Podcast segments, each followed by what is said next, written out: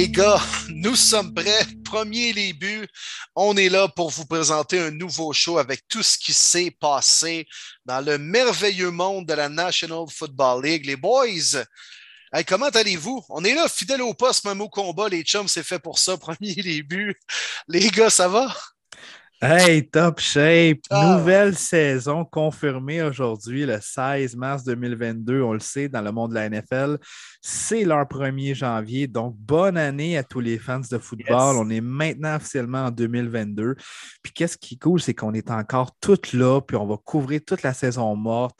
On est là pour répondre à vos questions, on est là pour vous distraire, de s'amuser. On va rire, on va jaser, mais il y en a-tu du stock?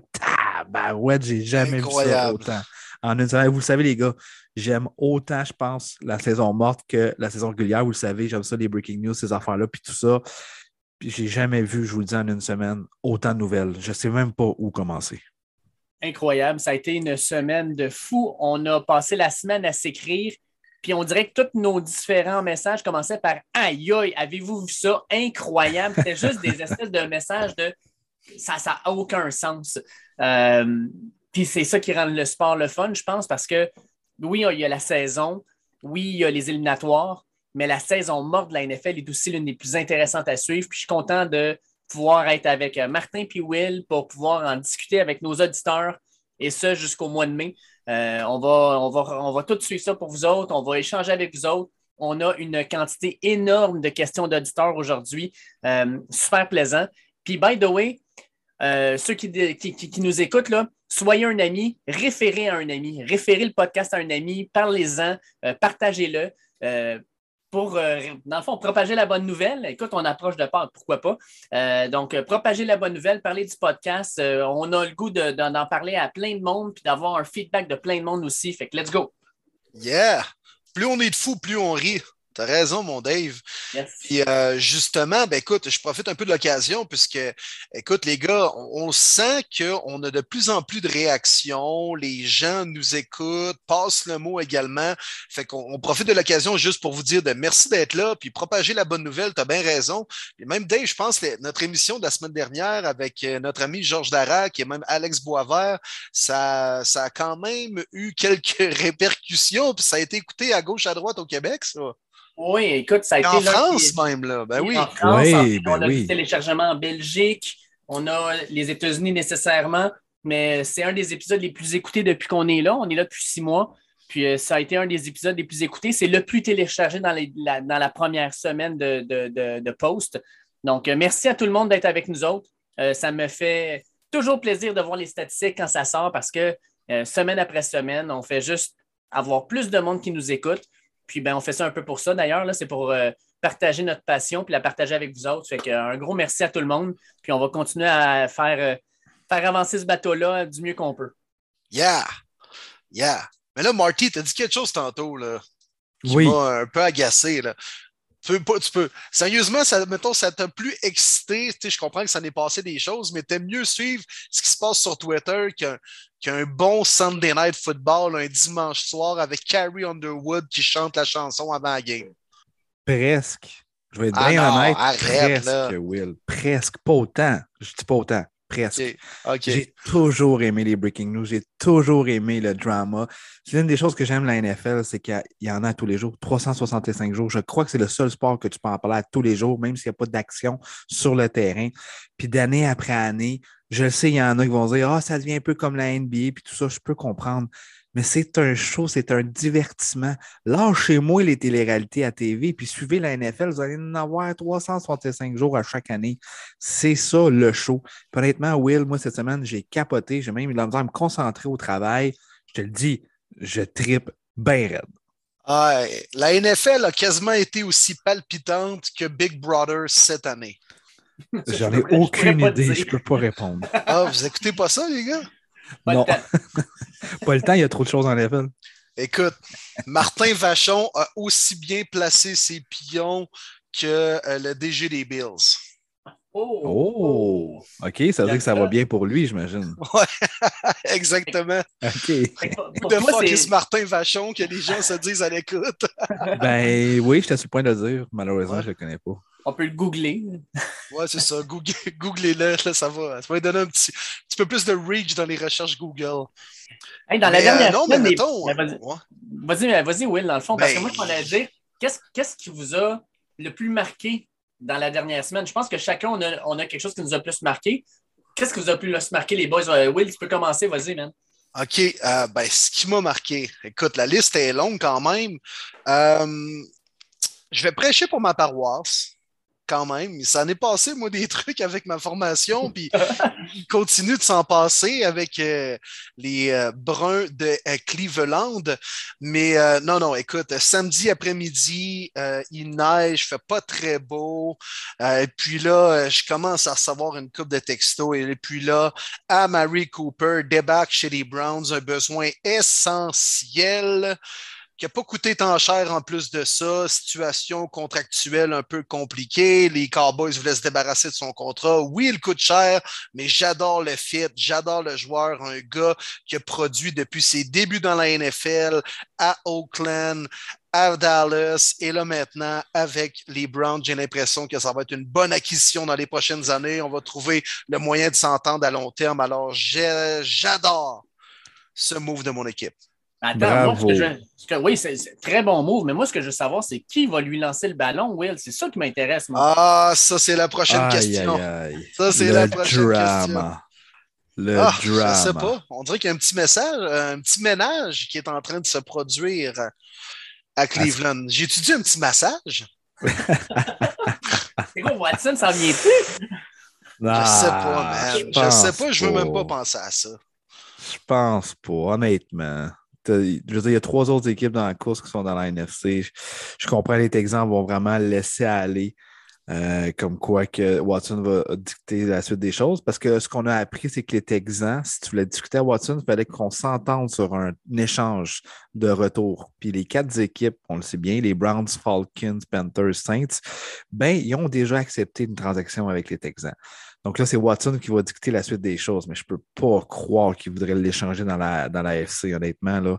Ben la misère à croire, mais euh, je ne sais pas si tu as vu, Will, aujourd'hui, Chris Martinson, un journaliste très, très respecté du côté de ESPN, qui a vraiment quote euh, quelqu'un qui lui a écrit du côté des Browns, comme quoi qu'on veut, euh, on aimerait savoir un corps arrière qui est un adulte, pas un adolescent.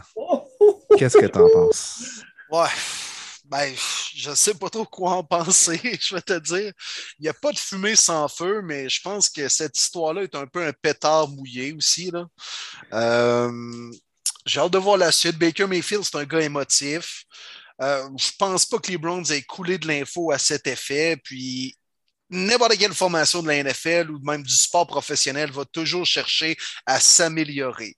Que, c'est pas un désaveu pour Baker Mayfield si les Browns s'interroge de la disponibilité de Watson. C'est plus là que j'ai un bémol. Mais en même temps, Baker l'a pris comme une genre d'insulte. Il est allé déjà, euh, lui, quasiment faire ses adieux sur les réseaux sociaux. Ah, si, j'aime pas, j'aime pas ça. Euh, écoute, je sais pas c'est quoi le, trip avec Deshaun Watson, qui est un excellent carrière, mais il me semble que les Browns ne devraient pas se vider pour aller le chercher. Je pense pas qu'ils sont rendus là actuellement. Euh, je sais pas, man. Je, je suis pas capable de me faire une tête là-dessus encore.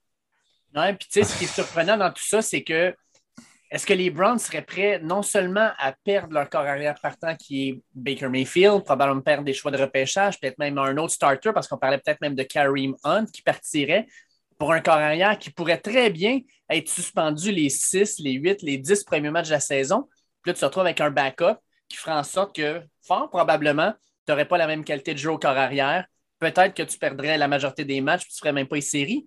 Euh, j'ai de la misère à comprendre ça. Oui, puis le retour aussi, puis son mordicus est exempt. C'est trois choix de première ronde et deux joueurs qui sont encore dans leur premier contrat, puis pas des pitilleries, là. Ça vous dit qui? Denzel Ward? Qui d'autre aussi, Will? Tu connais plus ton club que moi? Bah, écoute, ça peut être euh, sinon Greg Newsom, ça peut être euh, également un des deux porteurs, probablement Hunt. Euh, trois choix de première ronde. Puis non, clairement, s'il y a un joueur en défensive, Denzel Ward aussi qui est en train de renégocier son contrat, qui va demander des gros bidous. Fait que si tu veux, euh, si tu veux amener un gars comme Watson qui a aussi un lot contrat, il va falloir que tu t'en débarrasses d'un aussi. Donc, euh, ça serait probablement le, joueur visé, qui est un gars déjà établi, déjà starter déjà quand même élite, entre guillemets, dans la NFL plus les choix au repêchage. Tu sais, les Browns ont quand même les munitions pour pouvoir effectuer un tel échange. Mais euh,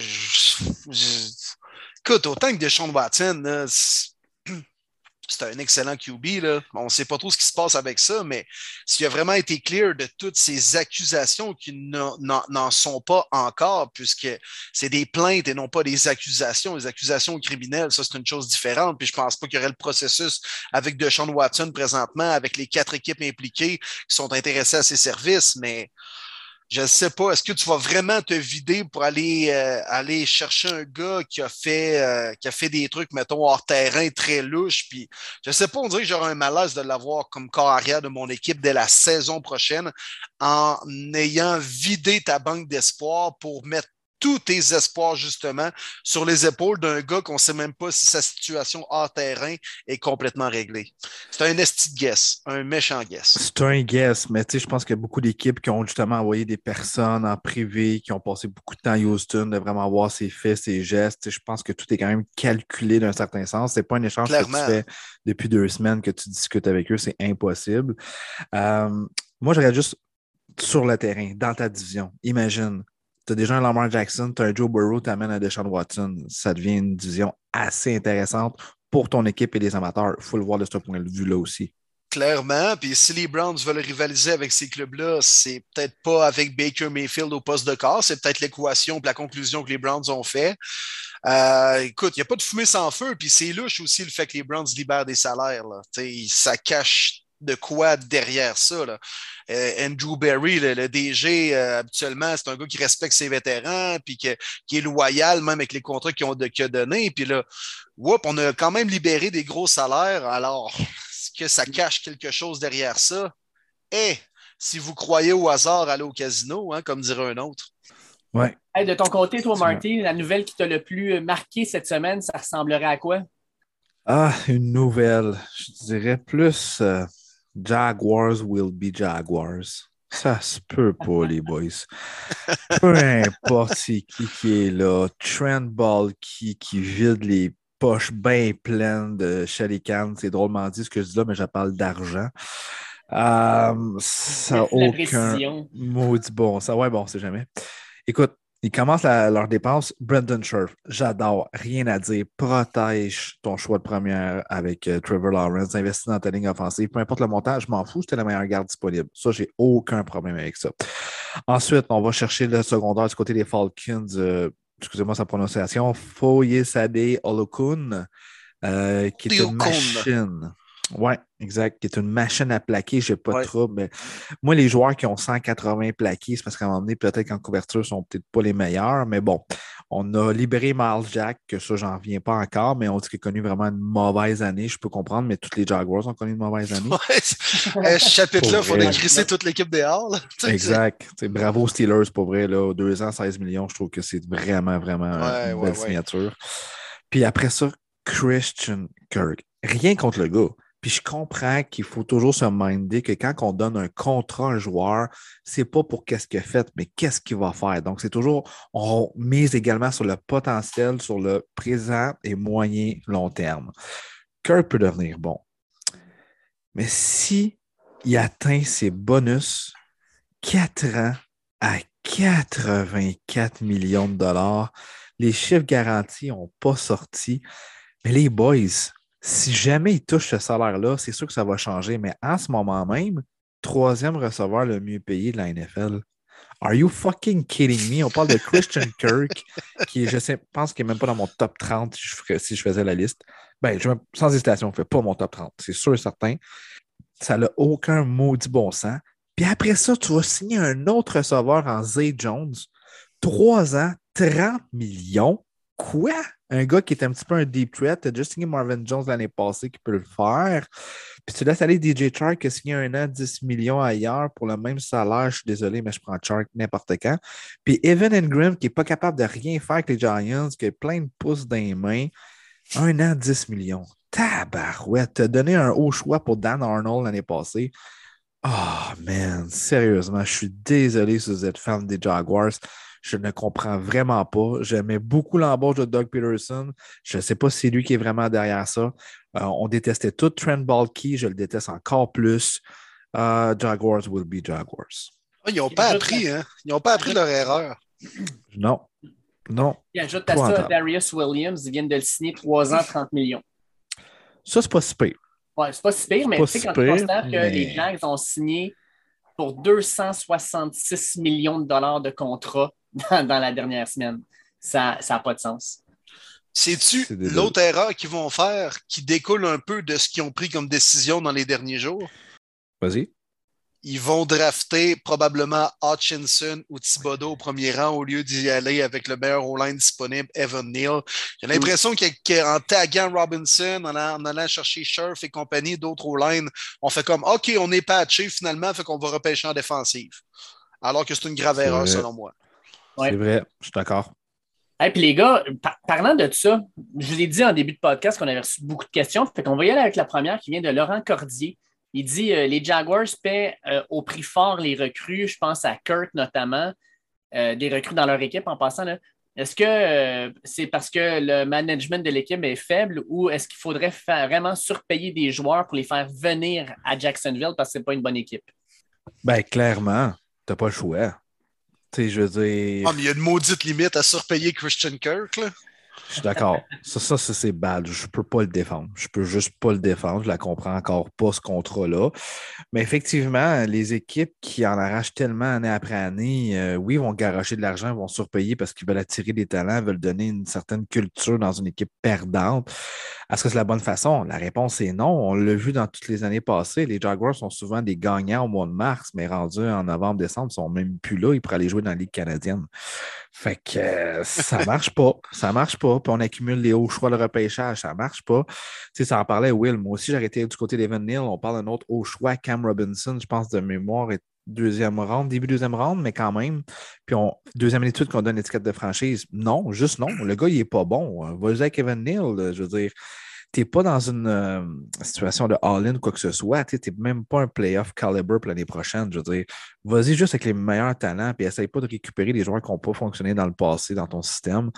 Euh, malheureusement, oui, il faut surpayer pour attirer les joueurs, mais la réponse est non, ce n'est pas la solution. Non, effectivement, ce n'est pas la solution. Oh que non. Puis rarement les équipes qui gagnent le Super Bowl sont ceux qui gagnaient le mois de mars ou le free agency. Là. Fait que ça, il faut, le retenir année après année. Parce que Cleveland l'a gagné souvent, celui-là. ben oui, et Chris, puis je peux te dire que ça ne se transportait pas sur le terrain. oh que non, ça je te le confirme. Mais euh, il y a un moyen aussi euh, d'éviter de surpayer des gars euh, qui qu'on doit attirer à Jacksonville puis donner une coupe de millions de plus justement pour les attirer. Savez-vous, c'est quoi les gars cette solution-là? Moi, je dirais la patience. Oui, mais de repêcher. Parce que quand tu le repêches, le gars n'a comme pas le choix de venir. OK? Habituellement, les bonnes équipes, ils repêchent bien si tu es capable de bien repêcher, ben, ultimement, tu vas être capable de développer un bon noyau, puis tu vas être bon pour quelques années en plaçant bien tes pions. sais, ça, c'est toujours la solution. Quelle, était la solution pour les maudits nordiques de Québec à l'époque? C'était de bien repêcher parce que les gars n'allaient pas venir sur le marché des agents libres, c'est sûr. Alors, les Jaguars, c'est la même maudite affaire. on est rendu qu'on compare une équipe qui n'existe même plus aux Jaguars de Jacksonville. Ça va mal. Mais non, non, mais repêcher au lieu de surpayer des gars, repêcher des gars qui n'auront pas le choix de venir et puis développer-les, c'est peut-être ça la solution. Le problème, mon Will, là-dedans, là, en 2016, les Jags, ils repêchent Jalen Ramsey. En 2017, ils repêchent Leonard Fournette. En 2020, ils sélectionnent CJ Anderson. Ces gars-là, CJ Anderson, OK, c'est peut-être l'exception, là. Euh, mais Jalen Ramsey ben, Ils l'ont échangé aussi. Ben, ils l'ont échangé, ils échangent. Ça, ça veut dire qu'il y a un méchant problème dans la structure de, de, de l'équipe. Si tu repêches d'excellents joueurs, de bons joueurs, puis tes échanges puis tu n'as rien en retour ou rien d'intéressant. C'est, ça n'a pas de bon sens. Non, non, c'est ça. Ben, ils ont, c'est pas qu'ils ont eu rien d'intéressant. C'est qu'avec les choix de première ronde reçus en retour de Ramsey, entre autres, c'est qu'on repêche de la merde. Après ça, écoute, c'est un pied de céleri à la place du cerveau. On peut pas faire grand-chose pour toi, là. non, mais les. Bref, les Jaguars, maudits qu'ils apprennent pas. On pensait vraiment que ça allait être une nouvelle ère, puis autant que, bon, moi, je fais partie un peu des haters de Trevor Lawrence, puis je suis catégorisé comme ça dans le podcast et j'adore mon rôle et mon personnage. mais, mais tu sais, sérieusement, il y, a des équipes qui pourraient, qui, sont pas mal plus dans le trouble, je pense, que les Jaguars en n'ayant aucune solution au poste de corps. Au moins, tu te dis, ouais, écoute, dans les prochaines années, si on l'entoure bien, on faire de quoi de pas pire. Mais, mais pourquoi vous essayez pas de changer de philosophie? Eh non, on prend encore la carabine et on se tire dans le pied, année après année. Mm. Eh oui, malheureusement, ils n'apprendront pas. Moi, je vais, je vais y aller avec le, mon, ma nouvelle. Vas-y, mon Dave, vas-y, vas-y, vas-y. Parle-nous pas de ta maudite équipe, vas-y. là.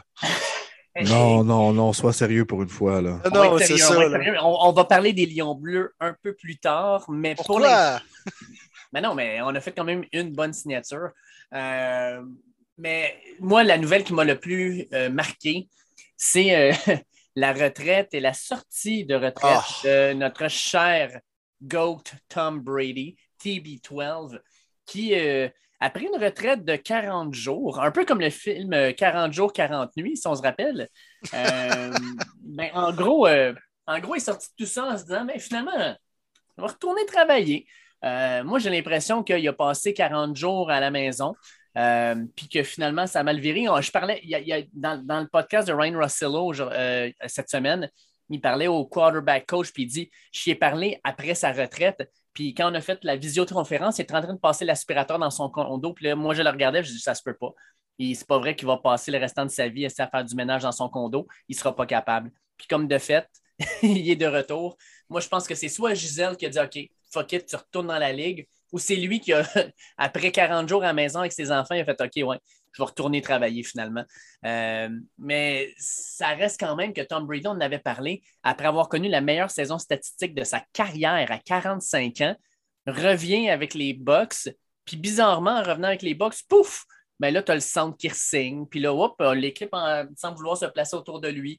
Euh, oui, ils ont perdu des pièces comme Alex Kappa qui est parti avec Cincinnati, mais je pense que les Bucks sont encore une bonne équipe, une équipe de vétérans, une équipe avec la majorité des joueurs qui ont gagné le Super Bowl. Puis ben, il ne faut jamais prendre euh, Tom Brady de haut puis lui dire Ah, il ne sera pas capable cette année. Parce que c'est le genre de gars qui se motive à ça, puis qui carbure à ça. Puis j'ai bien hâte de voir ce qu'il va être capable de faire à sa, 46e, à sa 23e année dans la Ligue, à sa 46e année d'existence. Mais là, les, gars, avant qu'on change de Tom Brady, là, parce que on a des choses à dire là-dessus, mais c'était pas euh, certaines personnes qui s'appelaient David et Martin qui disaient dans des podcasts passés que les box c'était fini, il y avait quelque chose, que tout le monde allait partir, puis que ça laissait quelque chose dans le vestiaire, puis là, Bruce Arians n'était plus l'homme de la situation. Finalement, ça a quand même bien fini. Là. Je ne sais pas où tu as entendu ça, Will. En tout cas, sûrement pas sur ce podcast-ci. Non, non, non, bien sûr que non. ah, ben moi, je vais l'avouer, Dave. Puis je persiste encore. Laisse-moi pas tout seul sur le bord de la rue. Ben, t'es un lion bleu, c'est sûr, je te laisse seul. Moi, je veux rien savoir. Embarque pas dans le même char que lui, mon Marty, là, ça va mal aller. J'irai pas loin. Alors, tu vas se se assez rapidement.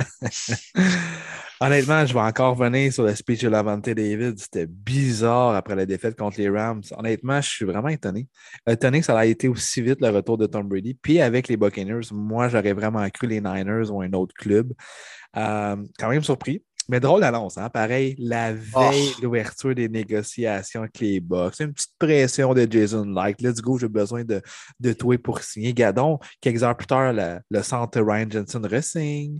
Après ça, demi-coin Carlton Davis. Puis là, Chris Godwin, il va accepter l'étiquette de franchise. D'ailleurs, un petit breaking news pendant qu'on enregistre. Chris Godwin ne signera pas l'étiquette de franchise, signe une prolongation de 3 ans, 60 millions avec 40 millions garantis. Donc, euh, merci Tom Brady. Donc, finalement, on ne perd pas trop de joueurs. Euh, il y a Alex Kappa, comme tu as bien dit, Dave, mais on l'a remplacé avec un vol. On a donné un choix de cinquième ronde aux Pats pour chaque Mason. Je ne comprends encore pas. C'est donné, donné, donné. C'est un gars qui jouait avec les Pats avec Brady. Ben oui, ben oui, c'est un cadeau pour eux, je ne la comprends pas, mais c'est sûr que c'est un peu quand même loufoque cette annonce-là, mais garde, euh, si Brady voulait gagner, évidemment, il essaie de convaincre le plus de monde possible. Puis j'ai trouvé ça quand même cool que c'est Tom Brady qui a appelé l'agent libre Russell Gage, l'ancien receveur numéro 2 des Falcons, en disant Écoute, je t'ai affronté deux fois cette année, j'aime vraiment ton vibe, tu es un bon travaillant, tout ça, ça te tente tout d'être mon euh, troisième receveur. Qu'est-ce que tu penses que Gage a dit? Go. C'est sûr que oui. Fait que c'est sûr que tu ramènes un Tom Brady, tu peux pas dire non, puis ça te fait vraiment plaisir de pouvoir garder euh, une équipe compétitive. Mais tu sais, c'est sûr que là, non, j'aurais aimé mieux la, voir la semaine, la semaine prochaine. Mettons, voir comment que les Bucks auraient dealé avec tout ça. Mais bon, c'est un beau cadeau pour eux, puis euh, bonne chance, tout simplement. Alors, ah, moi, les, les gars, là, je déteste tout ce qui s'est passé en coulisses dans, autant du côté de Brady que du côté des Bucks. Je t'écoute. Voir, voir qu'en 40 jours, tu changes du tout au tout, puis tu étais prêt à accrocher des crampons, à passer à autre chose, à être le plus grand joueur de l'histoire de la NFL. Puis finalement, j'ai le goût de revenir. À quel point Brett Favre t'a influencé, mettons? Puis si vraiment il avait l'intention de prendre sa retraite, pourquoi prends le temps, tu sais, réfléchi comme il faut, puis là, peut-être qu'après quelques semaines, il serait venu à la conclusion de prendre sa retraite. Mais pourquoi comme précipiter les choses, puis après ça, 40 jours plus tard, revenir sur ta décision. Puis je sais que Brady, c'est un gars quand même orgueilleux, là. Puis écoute, je le connais pas personnellement, puis je suis pas dans le secret des dieux, bien sûr. Mais j'aimerais juste pas pour de vrai que je pense pas que ça fait partie de sa, sa, sa réflexion, puis c'est la raison numéro un qui le motive à, à revenir. Là. Mais je pense que ça fait quand même un peu partie du processus, c'est-à-dire que J'espère que Brady ne revient pas, le petit orgueilleux, pour prouver à Adam Schefter qu'il n'allait pas prendre sa retraite pour vrai. Mais ça se pourrait très bien. Clairement que... oui. Vous voyez, les gars, hein? Clairement. Pas si fou que ça, ce que je dis, là. Le pire, c'est qu'on en a parlé. Quand c'est arrivé, on en a parlé, puis on avait dit Brady, je suis sûr que ça l'a fait chier. Puis je suis sûr qu'il y a un petit quelque chose là-dedans. Puis on avait parlé sur le podcast, puis je suis 100% d'accord avec toi, Will. Moi, je pense que Adam Schefter, il essaie d'y en passer une grosse en disant le gros, tu ne feras plus jamais ça parce que là, moi, je reviens, puis je te fais mal paraître. Je suis 100% sûr. Ben, est-ce que je pense pas que c'est la raison numéro un? Ben, du moins, j'espère, j'espère, mais convaincu que ça fait partie du processus de réflexion. Mm. je suis convaincu de ça. Là, il va faire Asti, tu ne l'auras pas eu, ta breaking news, Shifter. Ben oui, tu l'auras eu, en quelque sorte. Lui, il l'a confirmé quoi, trois jours plus tard, là. Mais euh, finalement, il revient sur sa décision. Donc, la nouvelle devient une fake news, comme un certain président disait. en tout cas, et Chris, que j'espère que Brady ne revient pas juste pour ça. Je pense pas. je, vous en envoie, je vous en envoie une balle courbe, les boys, puis vous me dites ce que vous en pensez. Je vais faire un parallèle avec le basketball. Au basketball, il y a un joueur qui s'appelle James Harden. James Harden, dans les deux dernières années, a été changé deux fois. pourquoi? Parce que Harden, c'est un joueur qui va probablement aller au Hall of Fame, Sauf que c'est un gars qui, deux fois, a littéralement arrêté non seulement de jouer, mais de faire attention à lui, qui a pris du poids, qui a arrêté d'être performant sur le terrain, puis qui a forcé la main à la direction pour l'échanger. Est-ce que vous pensez que Brady ferait pas ce petit move-là, genre de on joue mal ou on fait pas attention, on, fout un peu la main dans l'équipe pour leur forcer la main pour l'échanger aux 49ers? Ah, non, non, non, non, non. Impossible. non, non, non, je pense pas. Non, non, non. Brady lui-même, il téléphonait les agents libres. Lui-même l'a annoncé aux joueurs. Euh, je pense que c'était jeudi, vendredi la semaine passée. Tout se préparait vraiment d'avance pour que les agents puissent renégocier avec Jason Light. Non, non, non. Brady est ben trop. Euh, c'est pas un trou de cul non plus. Il ne ferait jamais dépenser des Buccaneers alors que ça est dans une autre philosophie que pour partir dans, dans, deux semaines. Impossible. Je te dis, Dave, impossible. oublie-les. Tu penses-tu vraiment qu'il va aller à Détroit, Dave? Oublie ça. Come on! non, non. Si, Brady fait ce move-là pour venir, venir à Détroit, sérieusement, là, je ne sais pas ce que je fais, mais je vais faire quelque chose. Je vais faire un coup d'éclat, messieurs. Ah, je vois pas euh, Brady en bleu, Paul. Non, non. Mais j'ai détesté un peu, je disais tantôt, le jeu de coulisses. Les box sont pas mieux. Là. Depuis deux, trois semaines, les box, c'était comme Ouais, la porte est toujours ouverte, si Tom veut revenir, puis by the way, on ne regarde pas trop pour les corps arrière, on se laisse le temps de voir quelles seront nos options. Fuck you, man. Si vraiment Tom Brady vous avait dit c'est sûr que je reviens pas, il a, il a regardé le plan B, le plan C, le plan D, le plan E, puis le plan F. Là. Voyons donc, chaque équipe de la NFL cherche au moins à se trouver. Là, tu sais, les Bucks tombaient vraiment sans corps arrière avec Brady qui prenait sa retraite. Puis là, non, non, on ne regarde pas trop nos options. Ah, c'était un petit jeu de coulisses que j'ai détesté. En partant par Brady, un peu irrespectueux envers la NFL, je trouve. D'annoncer ta retraite. Tu sais, Brady, c'est une légende, puis personne ne peut dire le contraire, puis pas moi, puis personne d'autre. Mais sais, Brady, en prenant sa retraite, tout le monde allait, haters ou pas, dire que c'est le plus grand de l'histoire. Vous me comprenez? C'est sûr, ce gars-là allait avoir les hommages de partout en partant d'écoute. Ellen DeGeneres, à écoute Price is Right, que les émissions de football aux États-Unis. Tu sais, Tom Brady, c'est plus gros que nature. Fait qu'en prenant ta retraite, c'est sûr qu'elle allait être à, recevoir des hommages pendant une semaine de temps. Mais le 40 jours plus tard, tu reviens. C'est comme ça vaut rien les hommages que les gens ont pu, ont pu te donner dans le dernier mois. En tout cas, je trouve ça un peu irrespectueux, sérieusement. Je comprends que Tom Brady est au-dessus de ça. S'il y en a un qui peut le faire, c'est bien lui. Mais euh, non, moi, écoute, Brett Favre a un peu perdu mon respect avec ça à la fin de sa carrière. Là. en tout cas, j'espère que Brady, ça va être un peu plus concluant que quand Brett Favre est revenu au jeu. Martin, ben- tantôt, tu parlais rapidement des Patriots. Euh, tu disais que le, vol de Shaq Mason euh, à Tampa Bay pour un cinquième choix, euh, un cinquième round plutôt. Steven Matt nous pose une question, puis il faut répondre à ça. Que se passe-t-il avec mon club qui est les Patriots, surtout avec la O-line? Il dit Je comprends plus rien. Cara, c'est out. Mason échangé pour un cinquième, un cinquième round. Brown pas re-signé. Ajoute à ça l'échange avec euh, euh, Chase Winovich parti. Euh, écoute, cette équipe-là, qu'est-ce qui se passe? tu regardes les moves qu'ils ont fait. Ils ont re-signé Brian Hoyer. ils ont signé James White. le seul contrat qui, qui, fait du bon sens, c'est David McCarthy, un an, 9 millions. Mais sinon, là, ils n'ont rien fait présentement. Euh, est-ce qu'on sent que les Patriots sont une équipe qui tente de faire l'inverse du dernier off-season quand ils ont dépensé en fou? Qu'est-ce, qui se passe avec eux autres? Ben, en fait, c'est une bonne chose de ce côté-là. Effectivement, l'année passée, on ne les a pas reconnus. Ils ont décidé de pitcher de l'argent. Ça a bien été pour certains, moins pour d'autres. On ne peut pas faire ça chaque année. On sait que ce n'est pas la formule de gagner. Ma surprise pour moi reste la transaction de Shaq Mason. Trent Brown, ça peut se remplacer, même s'il a connu une bonne saison. Il veut être payé. Est-ce qu'il vaut? C'est un gars quand même que si tu es capable de le signer à chaque fois un an, Trent Brown, c'est ce qui va le motiver à vouloir aller chercher plus. Mais s'il donne un gros moton comme les Raiders ont fait, ça va être un gars qui va être un flop, qui va s'en sous le contrat. Là-dessus, je peux comprendre. Mais c'est ma seule inquiétude, la ligne offensive. Mais outre ça, qui n'a pas fait de big splash et tout ça, euh, je suis zéro surpris. Euh, c'est les Patriotes. Ils vont faire des belles signatures de deuxième vague qui commencent d'ailleurs maintenant, la deuxième vague. Il va y avoir des signatures intéressantes, d'après moi, d'ici deux, trois jours du côté des Pats, des contrats euh, raisonnables. Puis il y en a un là-dedans, sûrement, que ça va faire un wow. comme régulièrement ça le fait là, du côté des Pats.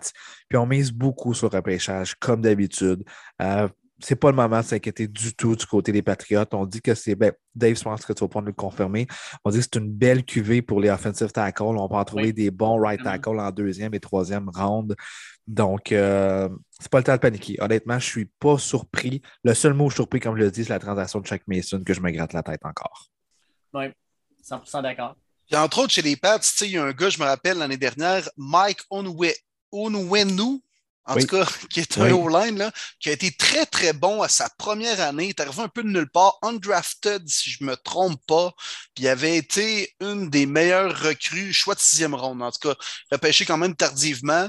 Euh, puis il avait très, très bien fait sa première année. L'année dernière, il y avait eu pas mal. Il avait eu un peu plus de difficultés, puis il avait perdu son poste de partant. Donc, c'est peut-être un gars qu'on veut ramener comme starter. C'est pour ça qu'on a peut-être liquidé des vétérans.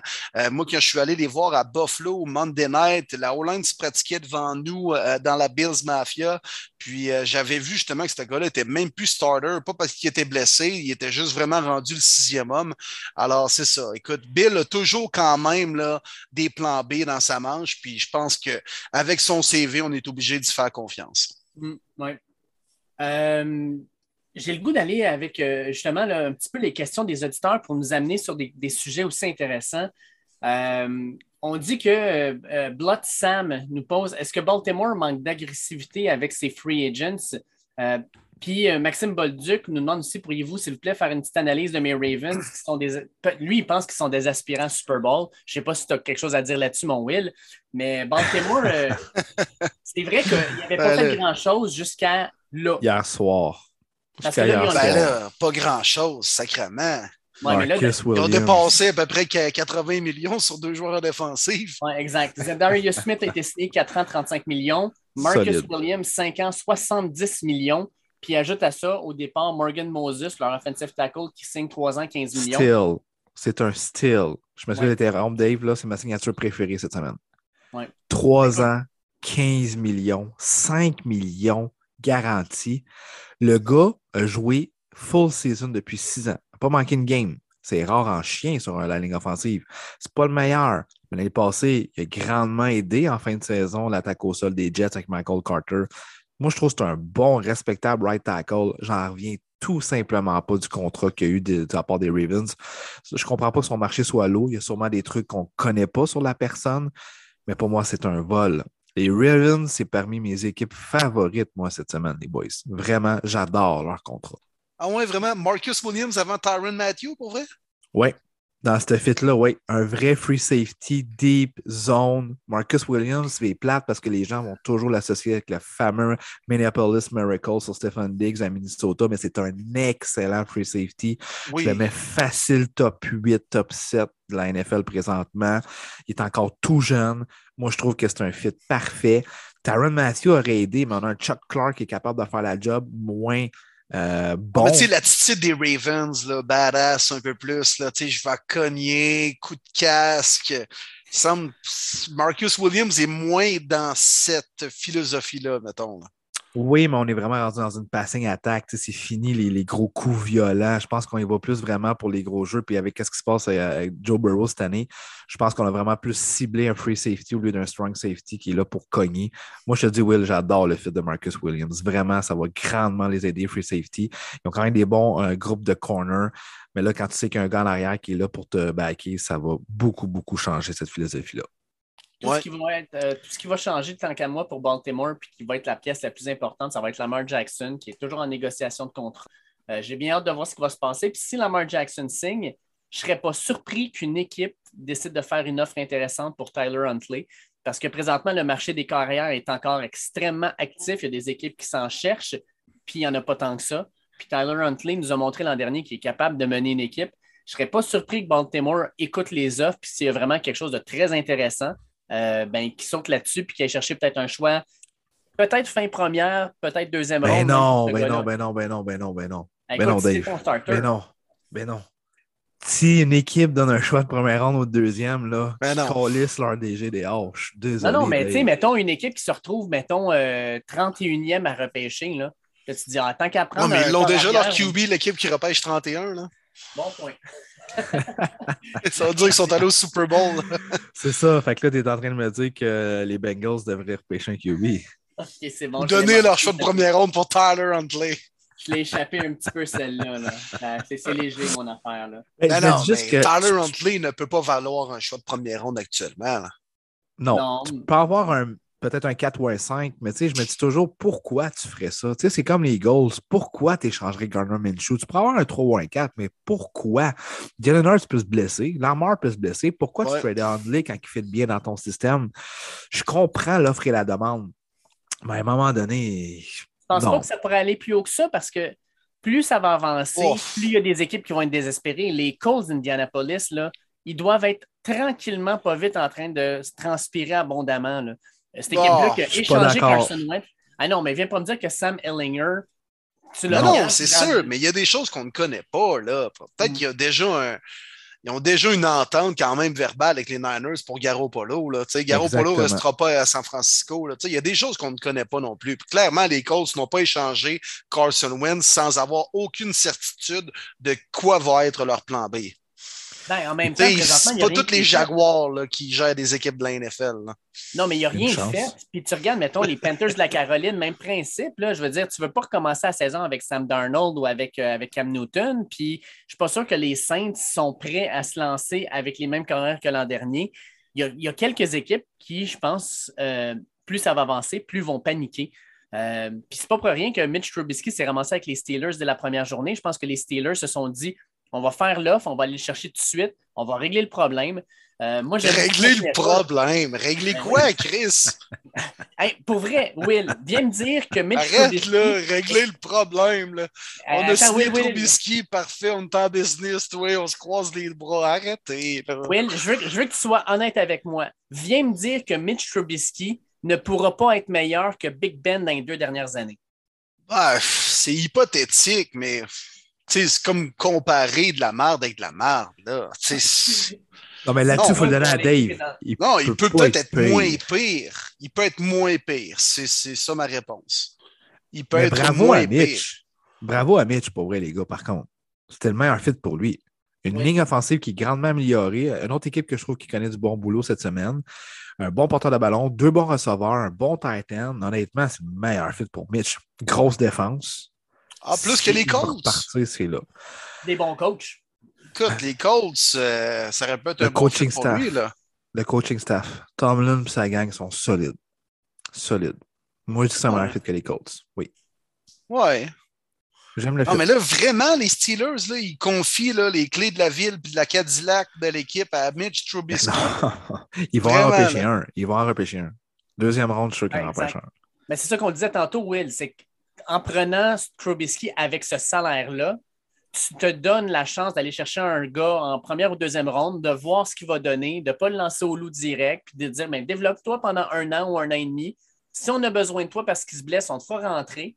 Mais en même temps, on veut voir ce que tu es capable de faire, mais on veut te donner le temps aussi. Fait je pense que c'est win-win pour tout le monde. Effectivement, si c'est ça le plan, mais c'est juste dans le fond, peu importe la surenchère qu'il y avait sur Trubisky, là, c'est que moi, l'équipe qui allait faire son acquisition, tu ne peux pas aspirer à de grandes choses avec Mitchell fucking Trubisky comme carrière. C'est plus ça mon point. Là. Check bien s'ils ne font pas les séries et ils ne battent pas tes Browns en première ronde. Ça se pourrait. On verra rendu là, là. Mais tu sais, écoute, arrêtez, là, sacrement. Là. Mais les gars, c'est là qu'on va le savoir. Est-ce que Mitch avait vraiment du potentiel, puis c'est le système de Nagy qui était pourri, qui d'ailleurs était pourri, ou c'est fini? C'est là que ça se passe. Il est encore jeune. C'est vraiment là que ça se passe. Pour ça, je dis que pour lui, meilleur fit, c'est Steelers. Bravo pour lui. il, va, il, va avoir une carrière à la Marcus Mariota. Peut-être. mais on, parle des corps arrière. On a eu une excellente question de Dave Mallette. Elle est un peu longue. Je vais essayer de la, synthétiser, mais en gros, c'est on voit la valse des corps arrière. Pourquoi la plupart des équipes de la NFL aiment mieux avoir un deuxième corps arrière vétéran pourri, genre Geno Smith ou Mike Glennon, qui ne pourront jamais faire plus que de remettre le ballon porteur au lieu de développer un jeune comme deuxième. Il dit quand on regarde dans les saisons de la NCA, dans les balles, il y a toujours un carrière qui sont excellents puis qu'on ne verra jamais dans la NFL parce que le, corps de deuxième, le, deuxième poste de corps arrière est souvent donné à un vétéran. Puis, euh, tu sais, il dit, regardez par exemple Huntley, la façon dont ils ont joué, qui a joué quand Lamar Jackson s'est blessé, on l'a pu le découvrir. Puis, ça lui a permis de trouver de l'expérience, puis il s'est fait découvrir. Dans le fond, sa question, c'est pourquoi on ne donne pas un deuxième quart dans les équipes à des jeunes prospects plutôt qu'à des vieux vétérans qui ne sont pas capables de faire grand-chose? Ouais, il faut, faut faire attention. Ouais, c'est une très, très bonne question pour vrai. Très, très bon. Il faut faire attention. Hein? Puis euh, Dave, tu es encore mieux que nous euh, pour répondre à, ça, mais c'est pas parce que tu es bon dans l'NCAA ou pendant un bowl que nécessairement tu pars une carrière dans la NFL. Là. Ça, il faut toujours faire attention à ça. Euh, deuxièmement, un peu comme les gardiens au hockey, je pense que ton deuxième gardien, tu ne veux pas nécessairement avoir un jeune qui ne sera pas développé en étant sur le banc, en voyant pas beaucoup de terrain, puis qu'en m'emmener, il va avoir peut-être une compétition entre les deux, pas malsaine, mais veut, veut pas, qui va un peu déranger ton corps arrière partant, puis celui en qui tu as investi pas mal de millions au lieu d'avoir un grand frère qui va être un genre de mentor pour lui, qui, comprend clairement son rôle, qui sait qu'il est là pour être. Et puis souvent, les deuxièmes carrières, c'est quasiment des entraîneurs ou des assistants coordonnateurs offensifs. Il y en a, écoute, je pense entre autres à, voyons comment il s'appelait, là. Euh, euh, voyons, là, il a fini, il a joué avec à peu près 12 équipes. Euh, son frère était aussi dans la NFL. J'ai sa face en tête. Là. Son frère s'appelait Luke. Oh, McCown, Josh McCown. McCown, Josh, McCown, exactement. Merci, Marty. J'avais son espèce de longue coiffe en tête. Là. Il y a genre un gros toupet, ce gars-là. Là. Ah, Mais c'était un excellent coach qui décortiquait très bien les défensives, ça a l'air, puis qui aidait énormément son collègue dans la préparation de comment approcher la défensive adverse et tout ça. Fait que ça, c'est non négligeable. Ça, c'est un truc qu'on ne voit pas. Puis je suis pas sûr que Tyler Huntley aidait tant que ça Lamar Jackson dans sa préparation pour le prochain match. Donc, c'est sûr que c'est bon d'avoir un deuxième carrière qui est, capable de faire la job, mais je pense que tu peux en trouver un qui est capable de faire la job, mais qu'en même temps, il peut servir un peu de grand frère de mentor pour ton jeune QB. C'est dur peut-être de trouver l'entre-deux. Puis sérieusement, c'est important d'avoir un deuxième carrière parce que tu sais jamais ce qui peut arriver. Et quand ton QB se blesse, tu dois être capable quand même d'être compétitif un peu. Fait que c'est un bon deuxième QB, ça te garde dans le game. Fait que c'est un couteau à double tranchant, mais, mais moi, je vais encore préconiser pour de vrai le, le, genre de vétéran qui est là plus dans le rôle de grand frère que de pousser dans le derrière un gars qui n'a peut-être pas nécessairement le goût d'être là, dans le fond? Ouais, c'est ça. C'est une très belle question, Dave, honnêtement. Euh, c'est ça l'affaire, c'est que quand tu veux repêcher un corps, c'est que tu as espoir qu'il devienne ton corps de franchise. Tu veux qu'il joue mais tu veux avoir un backup qui est un backup? Il y en a qui ne veulent pas des 1A, 1B. Ils veulent clairement un 1 puis un 2. Comme tu dis si bien, Will, qui est ton assistant coordinateur, qui est là vraiment pour t'épauler, euh, te parler, tout ça. Être finalement ton porteur d'eau, c'est drôle à dire, mais ça ressemble à ça également. fait qu'il y en a qui vont toujours être étiquetés backup parce qu'ils ont le le sens de la vie aussi, ça peut être des trucs qui sont non football. C'est con à dire, mais c'est ça aussi. Il y a une vie aussi avec le football et hors football. Ça peut être juste un mentor des fois, on se dit, Colin, dans la marre d'eux autres quand ce gars-là tombe sur le terrain, on le sait que c'est un backup. Mais oui, c'est pas le plan, mais justement, ça reste un backup. Fait que des fois, c'est mitigé entre est-ce que je prends un jeune qui veut tellement, tellement pousser, puis jouer, puis away, puis starter, mais je sais qu'il ne dépassera pas mon QB 1, ou un vétéran qui connaît très bien son rôle, qui va rester le second et le vétéran qui est vraiment là pour l'épauler. Des fois, il y a une nuance entre ces deux points-là. Il y en a des bons deuxième carrière, les gars. Mettons, votre meilleur deuxième carrière dans la NFL, vous autres? Ryan Fitzpatrick, mon préféré. Ouais, mais il n'est pas encore déjà deuxième. Ah, il l'a toujours été pour moi. Ouais, il l'a toujours été, mais mettons un vrai deuxième QB. Là. Live là, là, mettons? Ouais, live là, là. Garner Minshew. Ouais, ouais. Très bon point. Minshew Mania, pour moi, là, c'est. Tu peux te permettre de faire courir Jalen Hurts, de le mettre dans des situations où, euh, par moment, ça peut être dangereux pour lui, le connaissant un peu, là, sur ta grosseur qu'il a, en sachant que si jamais il arrive de quoi, ben, tu as, Minshew en arrière. Moi, je vais dévier ma propre question. Je m'en fous, c'est moi qui fais mes règles. Trey Lance. Trey Lance, actuellement, c'est le meilleur deuxième QB de la NFL. Oh! Mais c'est un jeune. Ben oui. Non, non, je sais bien. Mais fuck you, c'est moi qui fais les règles, c'est mon jeu. non, mais hey, on a parlé de Mike Glennon souvent, qui a vraiment beaucoup d'argent comme deux, toujours euh, étiqueté deuxième QB dans la ligue, mais Chase Daniel a re-signé avec les Chargers. Pense qu'il a gagné quelque chose comme 41 millions depuis le début de sa carrière, ce gars-là. Mais sérieusement, c'est un bon deuxième QB. C'est vrai. C'est vrai. Puis c'est calculé aussi, je pense, j'ai vu une stat comme quoi qu'il est payé dans sa carrière, je pense, 157 000 par lancé ou en affaire de même. Ouais, par Pas passe complété, là, par attempt, oui, c'est ça. C'est wow, man. Le gars, là, il va avoir une belle vie, pas de blessure, pas de commotion, plein, plein aux os. Parlant de plein aux os, les boys, moi, je veux parler de Kirk vrai, Cousin. Kirk Cousin, les boys. Captain Kirk. Captain Kirk. Y a-tu quelqu'un qui euh, a déjà peut-être dit Hey, faut que ce gars-là devienne un, spécialiste de la finance, si ça n'a pas de mon dit bon sens. Euh, dans les dernières années, avec ses contrats garantis, complètement garantis, il a gagné, écoutez bien ça, depuis 2016, 19 millions en 2016, pratiquement 24 millions en 2017, 26 millions en 2018, 28 millions en 2019, 40 millions en 2020, 21 millions en 2021 et il vient de signer 2022, ça sera 40 millions et 2023, 30 millions, ce qui va faire en sorte que depuis le début de sa carrière, il va avoir gagné 231 millions de dollars.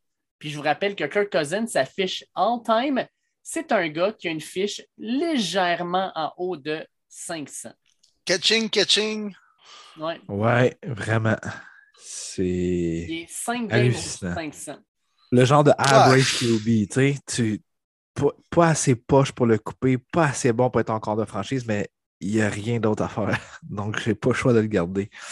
C'est tough. Tu sais, qu'est-ce que vous voulez que les Vikings fassent? Oui, on est dans une saison morte. Là, de... C'est incroyable le mouvement, puis il va en avoir d'autres mouvements de corps. Est-ce que Baker Mayfield un upgrade? Je pense pas. Est-ce que Jimmy G un upgrade? Je pense pas. Est-ce que Matt Ryan est un upgrade? Je pense pas. Je pense qu'ils sont égales. Tu parlais pas de Russell Wilson, je veux dire, il n'aurait pas été à Minnesota. Euh, c'est rare des échanges comme ça. Justement, ça arrive une fois ou dix ans peut-être. Qu'est-ce que vous auriez fait à, leur place, honnêtement? Ah non, c'était pas le choix d'y donner. Là. Ben, t'es pogné dans un genre de trou noir. Ouais. oh, c'est pas quelle direction tu vas. Un trou mauve. ouais, ouais. Peut-être bien, mais c'est parce que il y a des chiffres sur le tableau pour exiger autant d'argent. Vous savez comment que les carrières dans cette ligue-là sont euh, très, très bien payées. Que même, même Trubisky a d'aller ramasser 8 millions. Là, ça prouve. Euh, au moins, il y a les chiffres. Il y a les chiffres quand même pour aller chercher dans une négociation un tel contrat. Mais c'est ça. Moi, c'est tellement frustrant d'avoir des carrières comme ça avec ta formation. Là. comme tu dis, Marty, c'est parce qu'il n'est pas assez bon, il n'est pas assez mauvais pour tu le coupes, mais il n'est pas assez bon pour t'amener à la prochaine étape, puis il est assez jeune pour jouer plusieurs années. Fait que là, tu es pogné avec le même gars pendant huit ans. Tu as l'impression d'avancer, reculer, avancer, reculer, mais au fond, tu restes à la même calice de place tout le temps. Exact. Exact. C'est pas avec un gars de même que tu vas gagner le Super Bowl, on va le dire de même. Derek Carr est le même genre de QB avec les Raiders. Moi, je prends Carr avant, par exemple. Ouais, moi, je pense que oui. Moi, je prends je pense qu'il y en, a, un peu plus. Je le, sens plus, je, le, sens plus leader Derek Carr. Je regarde la saison de mars. Non, moi, c'est receveur. Oh, ouais, c'est la première fois qu'il faisait une série. Là. Autre à Mary Cooper. Autre à Mary Cooper. Qui qu'il y a eu dans sa vie? Darren Waller qui vient d'arriver. Renfro qui a connu sa première bonne année on parle de carrière. Celui qui roule très, très, très vite sur les rues de Vegas, Henry Ruggs. Ouais. Ben oui, mais ça n'a-tu rien fait sur le terrain, même avant ce fameux accident-là? C'est un bust. Non, non, je sais bien, je sais bien. Puis lui, Kirk Cousins, il a souvent eu des bons receveurs avec lui. Là. Mm. dernièrement. Justin Jefferson, c'est fou comme ouais, Justin Jefferson, Stephon Diggs. Toujours un bon, un, bon, porteur de ballon aussi. Là, oui, c'est vrai. Il a une bonne ligne offensive. Exact. Ah, il est être à la bonne place au bon moment, c'est Kirk Cousins. Mais là, avec tout ce qui s'est passé, on est-tu vraiment en train de s'astiner qui c'est qui est meilleur entre Derek Carr et Kirk Cousins? Sérieusement, là? Ouais, je pense qu'on a trop de sujets. Hein. Ouais. euh, Pose-toi des questions, mon Dave. Va par là. Oh, ouais, j'y vais, j'y vais. Pierre Wabon euh, nous pose un peu la question en relation avec Davante Adams. Parce que là, euh, on s'entend, Aaron Rodgers a eu son gros contrat. Contrat qui est dans le fond 3 ans, 150 millions à peu près. Son cap hit cette année, c'est 28 millions. Euh, il y en a qui disent qu'il va faire un genre de Drew Brees, c'est-à-dire à la fin, si jamais il prend sa retraite, il signe un contrat avec pratiquement aucun argent, mais qui va lui permettre d'échelonner dans le fond son salaire sur des années. Mais Pierre Wabon nous demande Pouvez-vous m'expliquer ce qui se passe si un joueur refuse de jouer sur son tag?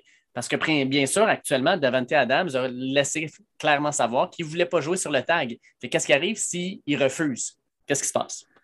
Ben écoute, tu as quelques options. Si tu refuses les cartes de franchise, euh, évidemment, tu ne peux pas négocier avec aucune équipe de la NFL à part la tienne jusqu'au 15 juillet.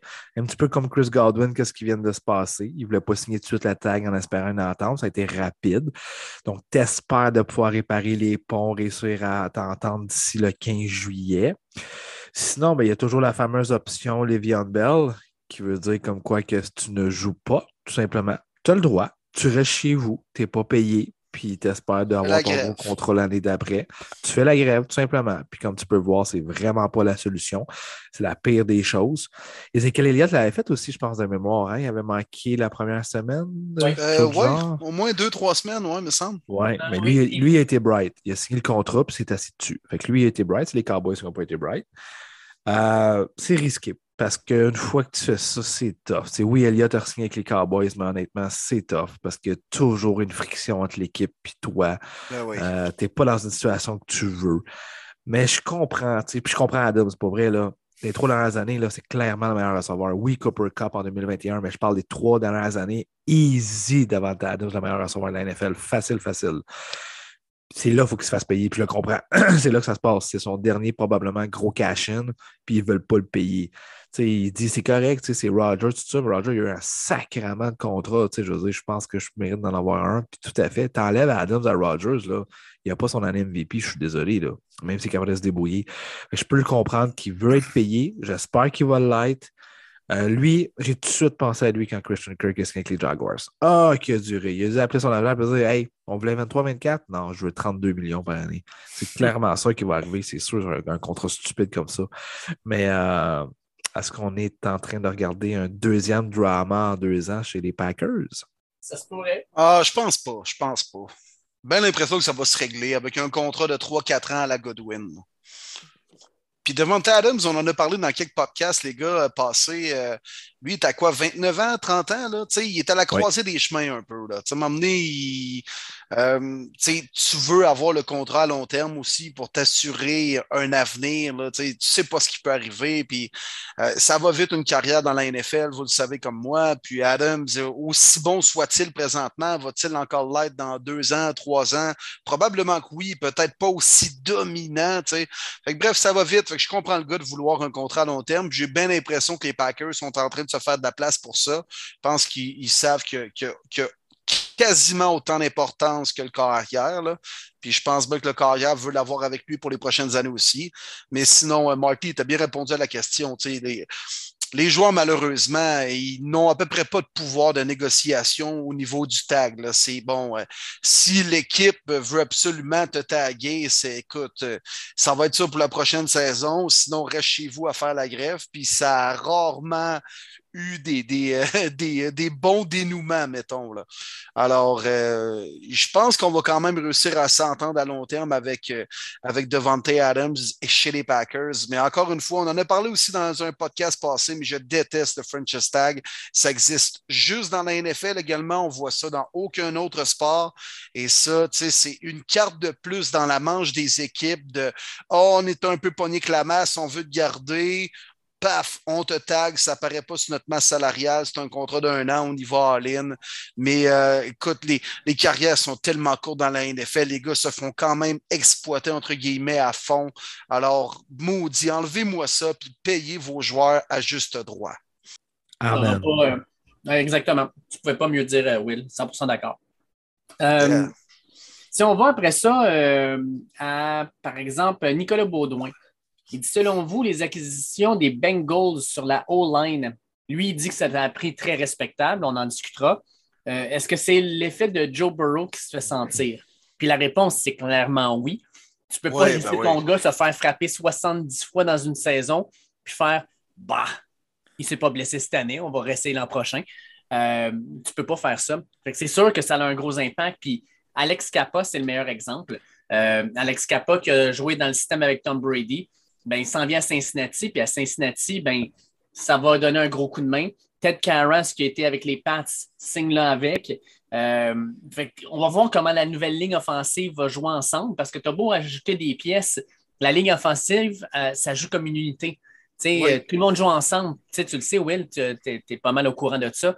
Fait c'est pas juste d'avoir des pièces, c'est que ça doit former un tout. Puis j'ai hâte de voir comment cette euh, ligne-là va geler dans le fond en avant de Joe Burrow. Puis ça va être capable de faire une unité qui va être dominante ou une unité qui va juste refaire un peu comme l'an dernier.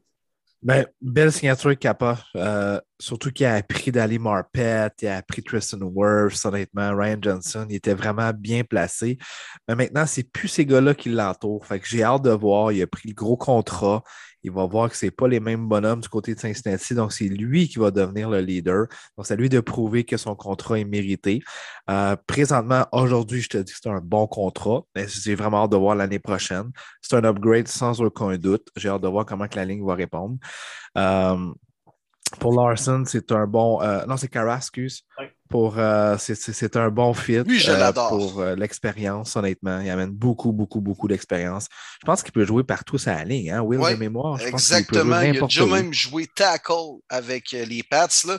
Puis il peut jouer n'importe quand, garde ou centre, n'importe quand. Fait que ça, man, ça vaut du cash de la polyvalence comme ça. Oui, vraiment, vraiment. Un gars qui peut te dépanner, là, évidemment, il y a toujours des blessures, on le sait. Donc, euh, des belles signatures. Il n'y a pas eu de wow. Euh, je m'attendais à un right tackle. Euh, on parle beaucoup que les Cowboys n'ont probablement pas le choix de libérer Lyle Collins, qui est un des meilleurs right tackles de la NFL. Si c'est le cas, j'espère que les Bengals vont se pitcher dessus. Ça serait vraiment incroyable. Mais du bon boulot. je pense qu'on va investir aussi au repêchage. Comme j'en ai parlé tantôt, Dave, tu es, au courant. Il y a des bons tackles aussi au repêchage. le, boulot ne fait que commencer, mais clairement, on a visé notre plus grosse faiblesse. C'est un bon départ pour Cincinnati. Oui, clairement, tu as raison, Marty. Puis euh, écoute, c'était clairement euh, une position et un aspect qu'on devait améliorer euh, chez les Bengals. Pas de surprise de ce côté-là qu'on a dépensé sur la O-line.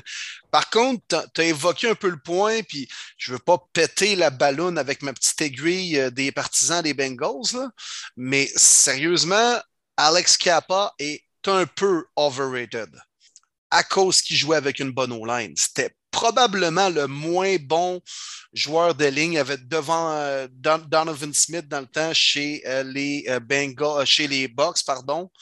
Puis, tu sais, il était bien entouré. Puis, le garde, quand un centre aussi dominant que Ryan Jensen, qui va toujours être capable de bloquer le premier niveau pour même monter au deuxième, puis au troisième en situation de bloc. C'est très, très facile pour le garde d'être aussi bien accompagné avec un joueur de centre polyvalent puis qui est capable de bouger comme Jensen à côté de toi. j'ai hâte de voir comment il va réagir. Euh, il y a du potentiel. C'est pas un mauvais O-line. C'est un starter assurément dans la NFL. Mais c'est peut-être pas un elite player comme bien des gens le prétendaient. Wow, les Bengals sont allés chercher quasiment un Pro Bowl guard. Euh, moi, je me garde un peu de réserve. Fait que j'ai juste hâte de voir de ce côté-là. Je pense que c'est un gars qui a été un peu euh, surestimé parce qu'il jouait avec une bonne O-line en étant bien entouré. Puis ça, des fois, ça peut camoufler quelques lacunes. Yes. Euh, écoute, je, continue avec les questions, les boys. Ah ouais, ah ouais, on est ben oui, pourquoi pas? Ben oui, on va parler de l'argent libre par après. Excellent. Euh, ben écoutez, on va y aller avec, ben, mettons, Bob Abiotte. Bob Abiotte nous dit J'aime beaucoup votre, votre podcast. Merci, Bob il aimerait avoir un petit statut sur la situation de Laurent Duvernay-Tardif. Euh, puis, euh, selon nous, euh, quel salaire pourrait-il obtenir? Il faut savoir qu'en passant, Laurent Duvernay-Tardif a eu le hockey de la faculté de médecine de McGill pour qu'il puisse continuer à jouer au football. Parce que pour ceux qui ne savent pas, normalement, tu as un nombre d'années maximal dans lequel tu peux faire ton, ton, ton, euh, je sais pas un baccalauréat, mais en tout cas. Ta résidence de médecine, je pense. que tu fasses un nombre d'heures où tu pratiques. Oui, exactement. Fait que lui, nécessairement, en jouant au football, il ne peut pas vraiment. Euh, fait que c'était carrément, lui, une décision. C'est si je veux devenir médecin, est-ce que je dois arrêter ma carrière de football? Miguel a dit non. Parce que je pense que Miguel comprend que c'est une méchante belle publicité gratuite que ben oui. Laurent Dernier Tardif leur fait à chaque semaine quand il se présente. euh, J'espère. Puis Laurent Duvernay Tardif, tant qu'à moi, euh, il est patient avec euh, Sacha Gavami. Ça reste quand même un des bons gardes de la Ligue. Euh, il l'a montré d'ailleurs quand il a joué avec les Jets. Automatiquement, la, Ligue la ligne a commencé à mieux jouer. Je ne serais pas surpris qu'il signe un contrat de 3 ou 4 ans pour une valeur d'autour de 20 millions de dollars. Donc, un genre de 5 millions de dollars. Là, 4, quand même, Dave, t'es lousse, t'es lousse. Je suis pas convaincu de ça Alex Kappa vient de signer un contrat de 4 ans, 35 millions de dollars. Est-ce que Kappa est deux fois meilleur que Duvernay Tardif? Je ne sais pas. Non, mais, avec je pense que oui, quasiment. Avec l'avenir de Laurent, est-ce que une équipe va être osée se donner aussi long terme quand ils savent très bien que sa carrière de médecine approche grandement? Kappa a 27, Laurent a 31. Oui. Ben écoute, s'il y a du 20 millions, je serais, je serais plus que content pour lui. Mais ben oui. Euh, non, non, mais ça va être un contrat d'un an. C'est ce que je pense. Ah oui. Troisième, quatrième vague, puis peut-être même après le repêchage. On l'aime bien, Laurent, puis c'est le fun. Il a une super belle carrière, mais je ne suis pas prêt à vous dire ici dans le podcast qu'il va signer demain matin, puis que les équipes se bousculent au pas pour l'avoir. Mais c'est un gars qui peut amener une profondeur sur un O-line. C'est un gars qui peut être partant à l'occasion. Je pense que si tu l'as vraiment comme garde partant, ça veut dire que ta O-line est so-so. Je ne veux pas être plate, là. Mais il a quand même remplacé. Les Jets, en plus de ça, sont allés signer Laken Tomlinson, un garde chez les 49ers, euh, quand même à gros prix. Fait qu'on a quand même pallié cette, euh, la, perte de Laurent à ce niveau-là, puis on voulait peut-être aussi un peu s'améliorer. Euh, il a de sa place dans la NFL, encore une fois, Laurent Duvernay-Tardif. Il a prouvé qu'il avait sa place là, puis il a sa place là encore aujourd'hui. Mais moi, je le vois plus avec un contrat d'un an, peut-être 3, 4, 5 millions. C'est un gars qui va venir dépanner une déjà bonne O-line. C'est un gars d'expérience qui a gagné le Super Bowl. Puis comme je dis, qui peut remplacer à l'occasion comme partant, mais je m'attends à pas bien, bien plus que ça, malheureusement. D'ailleurs, on, salue euh, Anthony Auclair qui a signé un ben contrat avec les Texans. Oui, ça c'est cool. contrat. Un beau contrat, je pense qu'il peut aller jusqu'à 2 millions, mais il y a 1,65 garanti, je pense, de mémoire. exactement. Garanti, garanti, peu importe ce qui se passe. ça, c'est cool. Laurent est déjà passé au cash quand même avec les, euh, les, Chiefs en signant son gros contrat, qui méritait en plus de ça. Mais là, c'est le fun qu'Anthony passe au cash pour la première fois de sa carrière. 1,6 million à un an, là, ça se place bien aussi là, en épargne, en REER, là, puis Sun Life par, ouais, par là. Fait que, non, non, écoute, c'est le fun. Il a travaillé puis il le mérite amplement. Vraiment cool. Puis je sais pas si vous avez vu le report sur lui, ça a même été sur NFL Fans du Québec. même Anthony a commenté, je sais pas si vous avez vu, c'est vraiment cool qu'il ait commenté. Puis ça disait genre euh, en, anglais, les Texans font qu'empirer, empirer. Puis là, les gens disent ben voyons, on n'est pas doux, puis tout ça. Puis là, ils disent salut, merci de du support la gang. Puis ça, ben il dit, tu sais, euh, prenez-moi pas dans un fantasy, là, moi je suis un pancake blocker. Puis sais, c'est exactement son rôle, puis c'est parfait, Anthony. Pour vrai, change pas. C'est exactement ça. Puis on est super fiers de toi. Puis euh, fuck tout ce que les, le monde dit fais ce que tu as à faire, puis that's it. Ah oui, puis c'est le fun quand même que les Texans lui donnent cette confiance-là aussi. Il a quand même vraiment bien fait l'an passé. Il a vu euh, il a vu plus de jeux comme il avait jamais vu dans la NFL, plus de terrain plutôt. Fait que euh, non, écoute, il a marqué son premier touché en carrière en plus. C'est un gars qui est quand même parti de loin, qui n'a pas été repêché comme Laurent, qui est, un peu moins sous le radar que, Laurent l'était, même si euh, euh, il est quand même parti du Canada. Les deux ont le même profil, jouer dans une université québécoise, puis de se faire connaître par les recruteurs de la NFL, c'est pas évident. Hein. Puis Sacha a travaillé fort aussi également pour les aider, pour de vrai, d'envoyer des tapes, puis de faire connaître tes clients. Puis écoute, moi, j'étais là au Pro Day, Anthony, au PEPS, devant 18 recruteurs de la NFL. Écoute, il est blessé à la cuisse en plus de ça. Tu te présentes, tu cours en short avec tout le monde qui a un chrono, puis qui check comme s'il investissait des millions en toi. Ah non, écoute, ça doit être stressant sans bon sens. Puis rouler sa bosse avec les box, finalement, il a obtenu une chance avec les Texans. 1,6 millions garantis. Euh, il l'a travaillé, puis il le mérite vraiment. Une des équipes qui a travaillé le plus depuis le début euh, de, la, semaine, en fait, tant qu'à moi, c'est les Dolphins de Miami.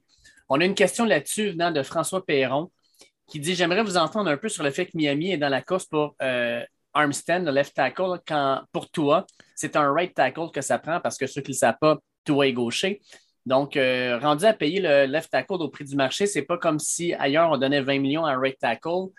Euh, en passant, les Dolphins, pour euh, ceux qui ne sont pas au courant, ont signé Teddy Bridgewater, euh, un an, 6,5 millions garantis pour être le backup de Tua. On signé deux porteurs de ballon, Chase Edmonds, deux ans, 12,6 millions, et Raheem Mostert, un an à 3 millions. Ajoutons à ça Cedric Wilson qui arrive de Dallas, trois ans, 22,8 millions. Resigne Preston Williams. Euh, Mike Gesicki signe le le franchise tag. On resigne Emmanuel Ogba, 4 ans, 65 millions de dollars. Puis on signe aussi un guard, Connor Williams, 2 ans, 14 millions. Écoute, euh, Stephen Ross, il a, sorti le chéquier cette semaine. Oui, mais il a sorti de la bonne façon. Il n'y a pas grand-chose qui m'impressionne là-dedans. Hogboss, il ne fallait pas le perdre. Euh, parce qu'on a vu le marché est assez féroce pour les alliés défensifs cette semaine. Outre ça, le porteur de ballon, ben, on sait que c'est un marché qui est très, très, très tardif à se développer. Euh, j'aime Chase Edmonds. Je pense que ça va être le parfait dump-off pour les petites passes de Toa. Euh, Teddy Bridgewater, j'ai fait un gros lol parce que son agent durant la saison a dit qu'on cherchait un contrat de 20 à 25 millions sur trois ans. Finalement, c'est un an 6,5, gros, gros flop. Mais euh, parfait backup pour toi, d'ailleurs. Moi, je trouve ça super. C'est très, très ben bon oui, backup. C'est un bon backup. On en parlait des bons backups tantôt. Teddy Two Gloves, là, avec tes deux ben gants sur le banc, man. C'est pas pire, ça. Ben oui, ben oui, ben oui. Très, très bon backup. Euh, pour Terran Armstead, on dit vraiment que ça pourrait être lié avec Deshaun Watson. Que si cette équipe-là, pas de left tackle, il va signer là. Euh, il espère que c'est les Saints, parce que ça, ça l'attend. Évidemment, les Dolphins sont dans la course. Mais tu sais, oui, je comprends que toi, il est gaucher puis tout ça, euh, que ça prend un right tackle. Mais les équipes sont tellement rendu avec beaucoup de deux bons edge que peu importe, tu en as un à la gauche ou à la droite, il faut quand même que tu les protèges. ça te prend deux bons tackles maintenant dans la NFL.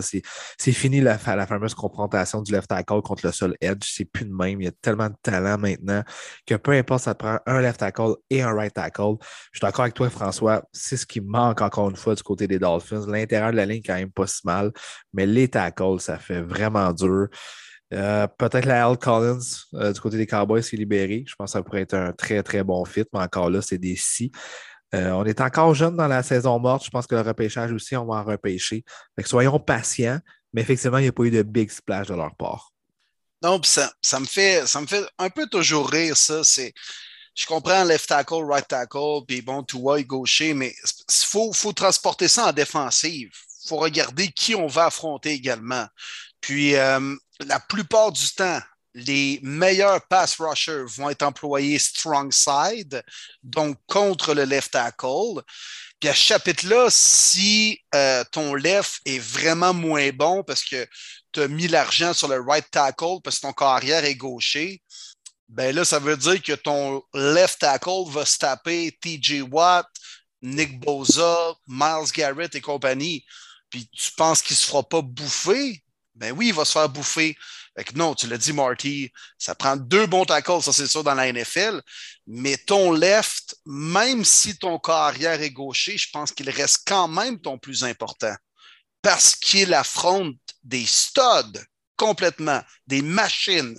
Puis il faut qu'il soit capable de neutraliser quelque peu. Alors, peu importe ton carrière lance de quel côté, si tu n'as pas un left tackle digne de ce nom, tu vas te faire bouffer par des pass rushers dignes de ce nom. Oui. Puis moi, j'ai hâte de parler. Euh, on va essayer d'avoir Alain Poupard dans les prochaines semaines. Euh, oui, j'ai hâte euh, de l'entendre, là-dessus parce que Alain Poupard, à chaque fois qu'il a été sur le podcast, c'était beaucoup on a besoin de Deshaun Watson, Deshaun Watson. puis on sait que c'est pas un grand fan de toi. Mais là, clairement, ça va être toi le carrière partant de l'équipe. fait que j'ai hâte de l'entendre par rapport aux pièces qui ont été signées. Euh, moi, j'aime beaucoup la signature de Wilson qui va venir épauler Jalen Waddle, mais est-ce que ça va être vraiment euh, un gros, gros plus? Est-ce que Waddle euh, va être bien épaulé? J'ai bien hâte de voir ça.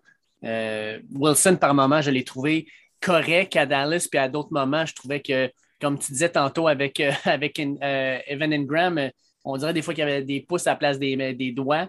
ça va être intéressant. J'ai hâte de voir avec Alain qu'est-ce qu'il va en penser de tout ça, puis comment il voit l'équipe se développer. Oui, absolument. Puis ça, c'est à mon tour de poser une question. Là. Il y en a beaucoup qui doivent certainement se le demander. Là. Il est encore très, très, très tôt. Là. Mais selon vous, l'équipe qui s'est le mieux améliorée présentement, le 16 mars? Oui, Mathieu Labbé avait posé la question. OK. Euh, je te dirais, sincèrement, là, j'aime ce que les Bills ont fait. Les Bills. Ah, je m'en allais là, moi. Ah, ben, euh, les Bills ont un problème à mettre de la pression sur le carrière depuis des années. Ils ont repêché des gars euh, qui, oui, sont pas si mal, mais dans les gros moments, il leur manque quelque chose. Grosse, grosse signature aujourd'hui avec Von Miller. Euh, Von Miller, 6 ans, 120 millions, mais on va se le dire, c'est un contrat avec 51 millions de garantie. C'est plus un contrat de 3 ans à peu près. Mais Von Miller, excellente acquisition. Puis enfin, un gars avec l'expérience justement de deux Super Bowls qui rentrent là. Ajoute à ça euh, Daquan Jones, j'adore la signature aussi dans le milieu. J'adore la signature de Mitch Morse, leur centre, qui revient avec l'équipe. Euh, la signature de Roger Saffold qui arrive des Titans, bonne signature là aussi. Très bon, ça, très bon. Sincèrement, O.J. Howard, j'aime aussi la signature pour pas pire, Pas pire. Ben oui, deuxième à Dawson Knox, c'est parfait. J'aime ce que les Bills ont fait. Vraiment. Bon choix. Bien d'accord avec toi, Dave. Bien d'accord avec toi. Puis, tu sais, je comprends qu'on regarde le montant tout le temps, puis c'est cher à payer, mais on dirait que les contrats de la NFL, ça vaut ce que ça vaut. Les équipes mettent toujours ça un peu à leur avantage. Puis, c'est ça. Le, contrat de Miller, c'est peut-être plus 3 ans 51 que 6 ans 120. Là. Je sais que c'est un peu compliqué à comprendre, mais c'est ça la réalité quand même. On est loin de Scott Gomez à 7 millions par année qui ne score pas un crise de but, puis t'es pogné avec quand même. On n'est pas là-dedans dans la NFL. Alors, strictement sur le nom et le besoin Van Miller, pour de vrai, c'est un coup de circuit pour les Bills. Là. en série l'année dernière, même en prolongation, quand ta défensive se faisait traverser. Ah, il est bien bon, l'autre qui a des bras de 12 pieds. Là. Comment il s'appelle? Rousseau? Là? Oui, Gregory. Ouais, puis l'autre, là, Peneza, je sais pas trop, là, ouais. c'était supposé être des espoirs sans bon sens. Là, puis sont, corrects sans plus, là, puis je suis même généreux. Là. Fait que Van Miller, il apporte l'expérience, puis il apporte des résultats. On l'a vu en playoff, il y a encore du bon football à donner. J'ai bien l'impression qu'il arrive dans un bon environnement avec les Bills où, euh, tu sais, c'est une équipe quand même Super Bowl contender. Il a peut-être la chance d'aller gagner un troisième championnat dans une troisième équipe. Fait qu'il va être motivé, Van. Tu le connais plus que nous autres, Marty, là, mais il va être motivé, je pense. Fait que c'est pour moi, c'est un coup de circuit pour les Bills. Ben, moi, j'ai un breaking news pour vous, les gars. Je vais officiellement aller à Buffalo durant la prochaine saison et vivre le tailgate de Bob Genet. J'ai pas le choix. J'ai pas vu mon oh! Van jouer en direct. Astor qui est encore plus proche. J'ai pas le choix. Je suis en amour avec Josh Allen. Il est probablement rendu mon corps préféré de la NFL. Cette équipe-là a bien calculé ces choses. Très belle saison match Ils sont all-in, puis il faut qu'ils rivalisent avec les meilleures équipes de cette conférence-là. Puis là, ils ont les armes solidex pour aller loin. Honnêtement, là, gros, gros move de la part des Bills. Fait que moi, si ça vous tente, les boys, vous venez. Je sais a bien monde qui sont déjà intéressés. On fait ça, man. Aujourd'hui, là, on monte à Buffalo, dépendamment de la schedule. Je vais pouvoir dire quelle rencontre que je vais pouvoir y aller, mais c'est sûr à 100%, je vous le dis. Je vais à Buffalo en 2022. Change le jeu par on. Ça va être écœurant. Oh que oui. Vous embarquez, boys? Ah ouais, ah ouais. On se fait un trip premier début dans la Bills Mafia. Ah ouais, par là. Parfait. Ah ouais, par là. Ah ouais, par là. Ah ouais, les lives, les stories, let's go. ah ouais, les tables de plastique. Ah ouais, à gauche, à droite. ben oui, ben oui, on va, on va essayer d'avoir une media pass. Là. On va aller voir Von Miller, on va prendre une petite, une petite jasette avec. Ah ouais, ah ouais. J'espère qu'ils vont un peu moins vanter que moi l'année dernière, là, mais... Euh, ah si, bol, oui. Je peux te dire que j'aimerais bien. Il y en en janvier, hein? C'est ça. Ah. ouais. Moi, septembre, je serais bien content. On pourrait peut-être être en shirt encore. Ouais, exact. Non, mais les euh, Bills, euh, très, très bon travail. Pour de vrai, là. Euh, mais vas-y, Marty, toi. Ouais, ben moi, ça, me fait mal, ça me fait vraiment mal de dire ça, mais c'est dans ma division, puis c'est pas mon équipe. Les Chargers de Los Angeles. wow, sérieusement, wow, ce que Tom Telesco est en train de faire, c'est brillant. Tu as un quart arrière encore sur son contrat de recrue. Tu as un left tackle qui est encore sur son contrat de recrue. Let's go. On a la philosophie all-in. On dépense. On va chercher des gros noms. La transaction de Khalil Mack, je ne l'ai jamais vu venir. Contre seulement un choix de deuxième ronde, tu savais que le marché serait agressif pour les ailiers défensifs. Pourquoi pas aller chercher un bon joueur qui est encore sous contrat? Kellen Max a peut-être un petit peu baissé, mais quand tu dis que tu jumelles à Joey Boza, ça n'a aucun maudit bon sens. Aïe, aïe. Tu vas chercher le meilleur demi de coin en JC Jackson sur les agents libres. L'année passée, toute l'unité défensive des Chargers avait créé sept interceptions. JC Jackson à lui seul, huit interceptions. C'est monstrueux comment que ça va les aider. Il fit parfaitement Braden Staley. On avait la difficulté à arrêter le jeu au sol. On va chercher un bon prix Sébastien Joseph Day de la ligne défensive des Rams, 3 ans, 24 millions. Austin Johnson, un vrai nose tackle qui a roulé sa bosse, 2 ans, 14 millions. On réussit à retenir les services de Mike Williams. Et on a deux receveurs qu'on paye 20 millions. On a le luxe de le faire. Keenan Allen et Mike Williams, un des plus beaux duos de la NFL. Je vous le dis, les Chargers, ils sont enfin capables de rester en santé. Je ne peux pas peur de dire qu'ils pourraient gagner la division. Hey, euh, ta division, là, on parle beaucoup des corps arrière. Tu sais, as Russell Wilson, Patrick Mahomes, Justin Herbert puis Derek Carr. Mais on peut-tu parler des, des, des, chasseurs de corps arrière? Ton équipe, c'est Randy Gregory maintenant avec Bradley Chubb. Les Raiders vont avoir Max Crosby qui a signé. Puis ajoute à ça la signature qui est tombée aujourd'hui. Hein? Euh, petite signature tranquille, Chandler Jones qui arrive. Après ça, euh, comme tu disais avec les Raiders, on va avoir, euh, pas les Raiders, mais plutôt euh, les Chargers. On a Joey Boza avec euh, Khalil Mack. Puis quand tu regardes les Chiefs, ben, tu as Chris Jones puis tu as Frank Clark. Aïe, aïe, aïe, aïe, aïe, aïe, incroyable. Aïe, les O-line vont avoir une crise de job dans cette section-là. Aïe, aïe, C'est drôle parce qu'en plus, c'est toutes des équipes qui ont des bons left tackle, mais que présentement, ils n'ont pas de right tackle. Je pense qu'il n'y a aucun club qui a un right tackle. Peut-être Raiders, mais outre ça, ils cherchent tout un right tackle. Mais là, ils ont tous deux edge. Ah si ça reste en santé, là, ouf, ça se peut pas cette division-là. J'ai rarement vu une division stack. Tu as des bons QB, tu as des bons edge, puis tu as un bon left tackle. C'est rare, là. Les quatre équipes sont bâties pareil. Ah, ouais, ça va être bon. Ça va se taper sa gueule dans cette division-là. Là. pas de bon sens. C'est sûr qu'il y a trois équipes qui rentrent en série là-dedans. Ça n'a ça, pas de sens. Ah, écoute, ça, ça va se battre comme dans une cour d'école, à grand claque à gueule. Ah non, ça va être le fun. Ça va être le fun à suivre pour de vrai. Mais non, tu as, raison. Bravo aux Chargers. Ils ont bien travaillé. Puis c'était carrément des besoins en défensive. Puis tu regardes les Chargers, c'est comme comment on peut s'améliorer clairement en défensive? Let's go. On le fait. Puis des bons ajouts clés. sais, pour moi, Khalil Max, c'est un coup de circuit. Là. Ce gars-là, c'est une brute, c'est un monstre. Tu veux pas mm. te mettre devant pour bloquer Khalil Max. Ce gars-là mange des bébés pour déjeuner. non, mais c'est un monstre, le gars. Là. Puis je comprends qu'il a été blessé un peu, mais ça, reste quand même un stud, puis un gars dans un rôle au pire de deuxième où tu n'es peut-être pas doublé à chaque jeu. Tap, barouette, que j'aimerais ça l'avoir dans ma défensive. Clairement. Clairement. À ton Jackson, j'ai hâte de voir. Ouais, tu penses? Undrafted, dans le système des Pats. C'est un bon corner. D'après moi, les Chargers vont peut-être le regretter dans deux ans. Ah, OK. Ça se peut. Ouais. Je pense que c'est le syndrome vraiment du corner des Pats de Bill qui n'est est pas un mauvais joueur, mais un peu un peu vraiment, tu sais, overhype parce qu'il y a des bonnes stats, il est dans une bonne défensive, mais là, quand tu es placé, et puis justement, il va affronter des pas pires receveurs dans cette division-là, lui-là. Là. Oui, ben oui. Tyreek Hill, Travis Kelsey, Sutton, Judy, Waller, ah. Renfro. Ce sera pas évident, là. La balle va venir rapidement. Tu veux QB dans la division, la balle va arriver, là. Que, non, j'ai hâte de voir. C'est beaucoup de cash, mais c'est un besoin, donc c'est une bonne signature pour moi. Oui.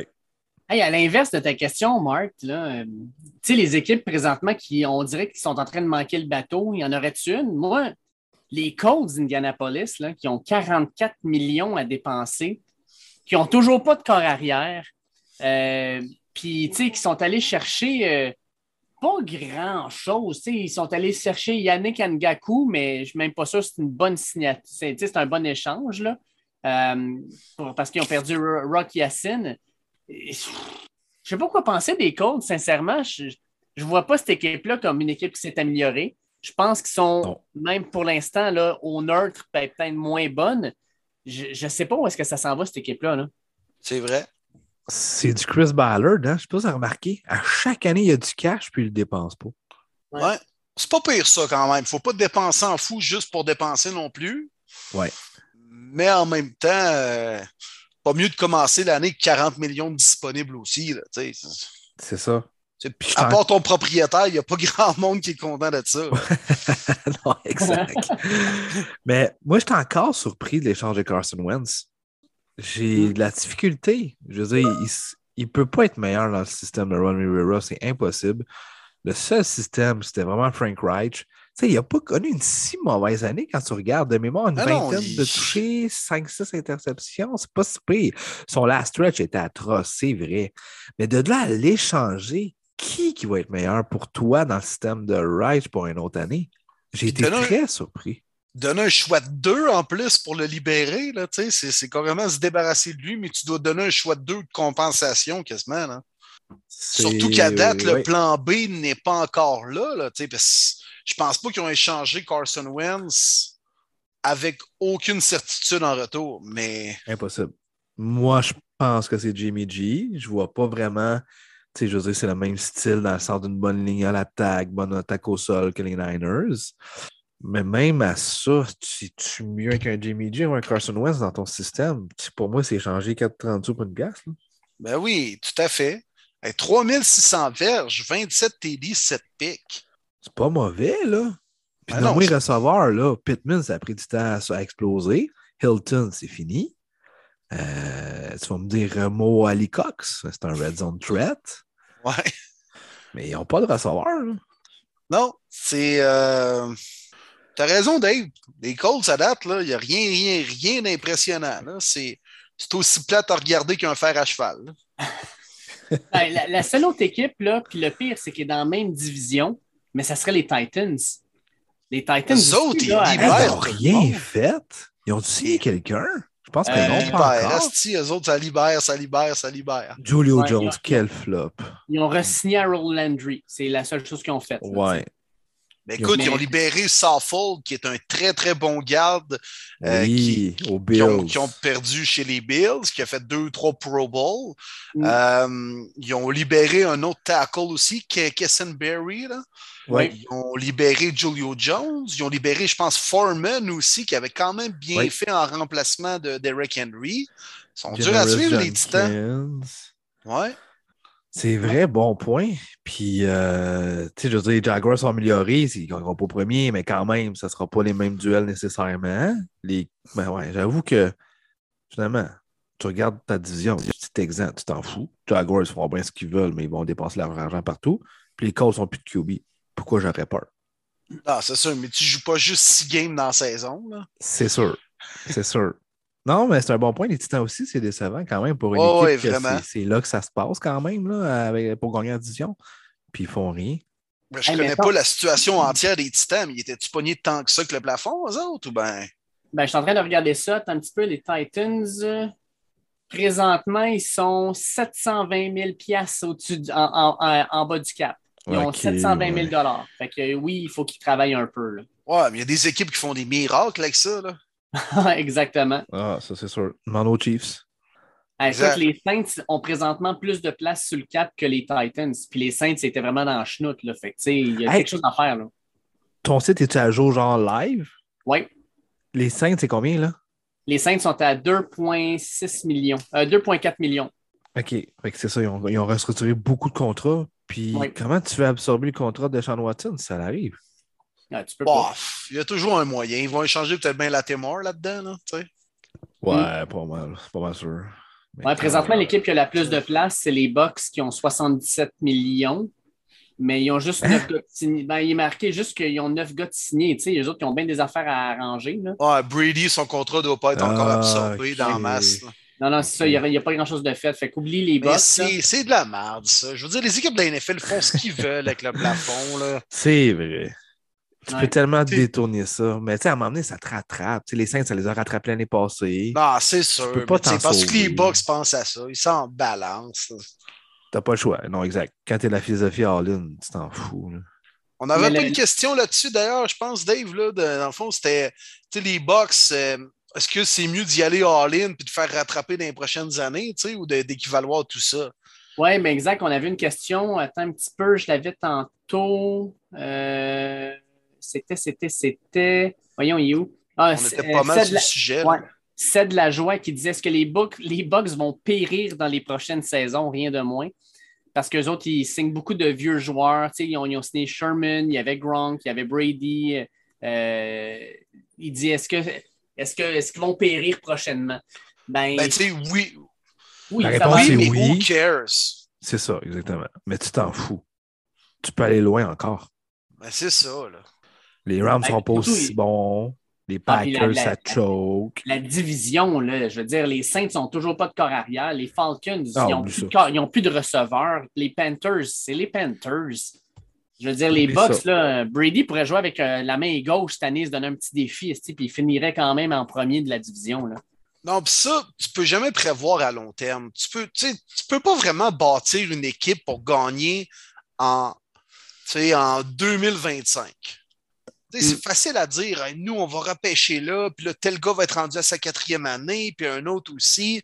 Mais c'est comme trop se mettre de pression. Puis la plupart du temps, ça ne marche pas. Tu peux gagner cette année. Let's go, vas-y all-in, rajoute une coupe de pièces, comme les Rams ont fait, comme les Bucks font, comme les Packers font aussi, euh, comme les Bills sont en train de faire aussi. Tu sais, si tu prévois trop à long terme de OK, là, là, on va bien repêcher, puis à un moment donné, on va être bon, puis là, c'est là qu'il faudrait gagner. C'est comme trop de pression. Vas-y, année à la fois, puis let's go, les Bills, il y avait l'équipe, ah ouais, on rajoute des pièces, puis on y va. tu t'en fous de ce qui se passe dans cinq ans. Puis le coach n'est pas là pour ce qui va se passer dans cinq ans non plus, puis le DG quasiment non plus. Alors, dans le sport professionnel, c'est l'immédiat qui est important. C'est l'unique chose importante. Absolument. Absolument. C'est là que ça se passe, la fenêtre, quand tu as l'occasion d'aller chercher. Il ne faut pas que tu penses. Puis c'est peut-être gros, mais les fameux, genre, euh, la, fameuse slogan depuis deux mois et demi, euh, F de Pix, là. tu sais, c'est un petit peu vrai parce que tu sais jamais comment ça peut se transformer. Tu peux jamais t'assurer que ah, on, va vendre, on va vendre, puis dans 3-4 ans, on va être bon. Ben, dis Jaguars, dis ça aux Browns des années 2010. Tu sais, je veux dire, tu peux pas t'assurer que tes draft picks vont vraiment devenir. Fait quand tu as la chance de pouvoir mettre la main sur quelqu'un, fais-le, parce que tu sais pas l'avenir, qu'est-ce qui va te réserver. Oui, exact. Euh, je regarde notre liste de questions. On a presque terminé. Charles Tremblay nous avait demandé, peu importe l'équipe, quel est le bon prix de Watson? Je pense qu'on en a parlé au début du podcast, fait que ça, on peut passer. Ben, c'est quoi le bon prix pour lui? Non, on n'a pas ben, parlé. le, prix. c'est quoi le ah. bon prix? C'est une bonne question, je trouve, moi, Charles. Le bon prix, parce qu'on connaît le prix, mais est-ce que c'est un bon prix? Hey, trois choix de première ronde avec deux bons joueurs sur leur euh, contrat de recrue. On s'entend que c'est souvent des anciens choix de première ronde. Oui. Tu demandes pas loin de quatre choix de première ronde au total. Exactement. Simonac. Ah, c'est un méchant couteau à double tranchant. C'est. Il y en a qui disent surtout avec l'incertitude qui tourne autour de Watson, là, tu sais, tu sais ben, pas comment il va avoir une suspension de la Ligue, il va avoir des. Tu sais, là, au niveau. Euh, ben, ça, je pense pas, Dave, par contre. Moi non plus. Il a été clair, là. pas une si grosse transaction pour. Euh... Au, criminel, ça s'en va, mais tu sais, il peut encore avoir des poursuites civiles. Euh, on ne sait pas trop encore. Non, c'est sûr, mais tu sais, Roger Goodell sont un peu mal placés. De, mettons, les Saints euh, donnent Latimore trois choix de première ronde au Texan pour Watson, puis trois jours après, ils suspendent 10 games. tu comprends? Goodell peut comme pas s'interposer de même. Là, les Saints seraient comme, voyons, tu me fucking guys. Ça vous tentait pas de nous le dire avant? Non, il y a des trucs en coulisses qu'on connaît pas. c'est vrai que la situation de Watson est peut-être pas mal au-delà de la NFL, c'est-à-dire judiciaire. Mais si l'espèce de, grosse machine à rumeurs est repartie avec lui cette semaine, je pense parce que les équipes ont une genre de certitude que Watson ne serait pas poursuivi puis qu'il serait sur le terrain l'année prochaine. Je pense pas qu'il va avoir une suspension qui va débarquer demain matin de la NFL, puis paf, qui va menoter l'équipe qui va qui va s'être vidée pour aller le chercher. Je peux pas croire. On n'a pas vu la transaction encore, mais je vous lance ça comme ça l'échange de Russell Wilson ou l'échange de Deshaun Watson, vous prenez quel joueur? Russell Wilson. Russell Wilson, parce que, un, Russell Wilson, à la différence de Watson, a gagné. Il a gagné dans la NFL, il a gagné le Super Bowl. Il est allé au Super Bowl euh, euh, à quelques reprises. Puis non seulement ça, mais c'est exactement ce qu'il va te donner. Watson, là, ça doit être un excellent carrière. Il n'a pas joué depuis plus d'un an. Puis quand lui va arriver dans une équipe, imagine le cirque médiatique qu'ils vont avoir autour de lui. Imagine aussi le fanbase. Il y en a qui vont être bien contents de le voir, mais il y en a qui vont absolument le détester. Ça va être difficile à gérer. Moi, Wilson, tout le monde est content de le voir à Denver. Tout le monde l'accueille avec bras ouverts. Chose que ça ne sera pas le cas pour Watson. Moi, je préfère Wilson all the. Ah, les, gens oublient rapidement. Là, Antonio Brown, jusqu'avant qu'il fasse son cirque, euh, à New York, là, il se faisait encore quand même pas mal ovationner quand il marquait un toucher. Là. Fait peu importe ce que tu as fait hors terrain, le monde oublie assez rapidement. Le temps fait, fait, bien les choses. Dans le gars de Sean Watson, moi le premier, là, depuis que les Browns sont impliqués dans les rumeurs, là, je, prenais le temps juste de me concentrer avec moi-même puis d'essayer de penser à tout ça. Puis comme, voyons donc. Là, puis, ça y est, une espèce de Sean Watson dans, la, dans cette notion-là, on oublie que c'est un Chris de bon corps arrière. on oublie ça. Puis, tu sais, je veux bien Russell Wilson. De Sean Watson a eu 26 ans il y a deux semaines. C'est le gars a 6 ans de moins. Là. 35 passes de toucher à sa dernière saison. Tu sais, fait de Watson, il y a bien, bien, bien des trucs à se reprocher, là. Mais ça va encore rester un gars top 5, top 8 dans la NFL puis qui peut peut-être gagner quelques rangs dans les prochaines années. Mais des carrières comme lui à 26 ans, et il n'y en a pas beaucoup de disponibles. C'est pour ça qu'il y a une aussi grosse valeur présentement. Ça, c'est sûr. Mais je parle vraiment avec la transaction. Tu prends lequel? Euh, ben là, il faudrait établir la valeur de Watson avant que je réponde à cette question-là. Ben, ce qu'on le comprend, c'est pas loin de 4 choix de première ronde. Comparativement ouais, ben écoute, Russell Wilson, un, deux choix de deux, puis trois Russell Wilson, c'était quoi? Trois choix de première ronde? Deux, mais Noah Fent est un ancien choix de première ronde. Oui, on peut dire ça. Puis est-ce qu'il reste plus de football à jouer à Russell Wilson ou à Deshaun Watson? Probablement Watson. Ben, pas probablement. Si tu vois juste avec l'âge, oui, mais l'avenir est incertitude. Russell, c'est tough à dire. Russell, tu sais qu'est-ce qu'il va donner. Watson aussi. Euh, ben, si tu pars sur l'âge, oui. La réponse est oui. C'est ce que, on va toujours avoir la pensée de il va-tu faire une autre connerie? Tandis que Russell, tu sais qu'il est clean à 100% Tout dépend de l'équipe et de la situation. pour de vrai, amène de Sean Watson avec Nick Chubb, puis Mary Cooper, puis Miles Garrett, ça devient une toute autre équipe, les Browns. Mais ben oui. Incroyable. Dans même, disons, que Lamar puis euh, Joe Burrow. Incroyable. Amène de Sean Watson avec les Saints. Il retrouve Michael Thomas, Alvin Kamara, un pas si pire trio aussi. Là. Oui. Mais avec les Panthers. Avec les Panthers aussi. Chris McCaffrey, puis euh, DJ Moore, puis. Euh, exact. Fait que c'est pour ça que les Texans demandent autant. Moi, je pense que c'est ça. Il y a une valeur d'au moins deux choix de première ronde pour un bon joueur établi ou trois choix de première ronde. Mais mon point est que ce gars-là peut changer complètement le portrait de la formation selon les quatre équipes impliquées dans les rumeurs présentement. Ça, c'est sûr. Ça, ça se paye. Falcons, pour vrai, sacrifice. Tu avais l'occasion l'année passée d'en repêcher un, tu as préféré Kyle Pitts. Puis là, ça se peut qu'il te coûte Kyle Pitts, ce trade-là. Ouais. Puis tu n'as aucun receveur, là. Mais quand tu dis aucun receveur, tu me parlais des équipes décevantes. Moi, je te mets Falcons. Dégueulasse comme formation pauvre Matt Ryan, pour vrai, a eu une belle carrière. Ça va mal depuis quelques années, mais là, c'est de pire en pire. Calvin Ridley n'est pas là. Tu ne même pas Russell Gage. Tabarouette. Hey, tu veux savoir c'est quoi leur, euh, Tu veux savoir leur depth chart sur les wide receivers actuellement? Vas-y. Premier receveur, Olamide Zacchaeus. Deuxième receveur, Frank Darby. Et le troisième receveur, Austin Trammell. C'est ça leur depth chart. Ah, Calvin Ridley va être là? En tout cas, pariez pas là-dessus. Ouais. Petit facile. Petit facile. Non, mais justement, mettons, selon vous, les gars, quelle est la meilleure place pour faire l'acquisition de Sean Watson? Moi, je pense que c'est les Saints. Je pense que c'est les Saints. Avec euh, Thomas Camara, tu formes un trio de feu. Tu as quand même une bonne ligne offensive. Je pense que Terran Armstead signe là en plus, pas mal sûr. Oui, tu perds des bons joueurs, c'est sûr, à cause de la masse. Mais je persiste en plus que c'est probablement la dernière année de Tom Brady. Les Saints peuvent être back dans la division solide l'année prochaine, en 2023. Moi, pour moi, c'est les Saints. Moi, je vais avec ton équipe, mon Will, les Browns. Vous avez les pièces pour faire l'échange. Puis non seulement ça, mais tu mets Deshaun Watson derrière l'une des meilleures lignes offensives de la Ligue. Tu as un certain euh, Nick Chubb juste derrière lui à qui il peut remettre le ballon. Tu as maintenant Amari Cooper à qui tu peux lancer le ballon avec David Njoku. Crème, euh, ça pourrait être intéressant. C'est sûr qu'avec Watson, surtout dans votre division, ça vous permettrait peut-être de débloquer quelque chose puis d'avoir une équipe qui est ultra explosive à l'attaque, puis ultra, ultra, euh, juste le mot en anglais, là, mais très, très étanche en défensive. Ouais. Euh, je sais pas quoi penser, moi, de Sean Watson. Beau dit que je ne sais pas. Pour de vrai, je pense que les Browns seraient peut-être rendus à donner euh, quasiment leurs trois prochains choix de première ronde pour faire l'acquisition d'un gars comme ça, mais pas de toucher aux pièces qu'on a en place. Ben oui, mettons, que le move se fait là.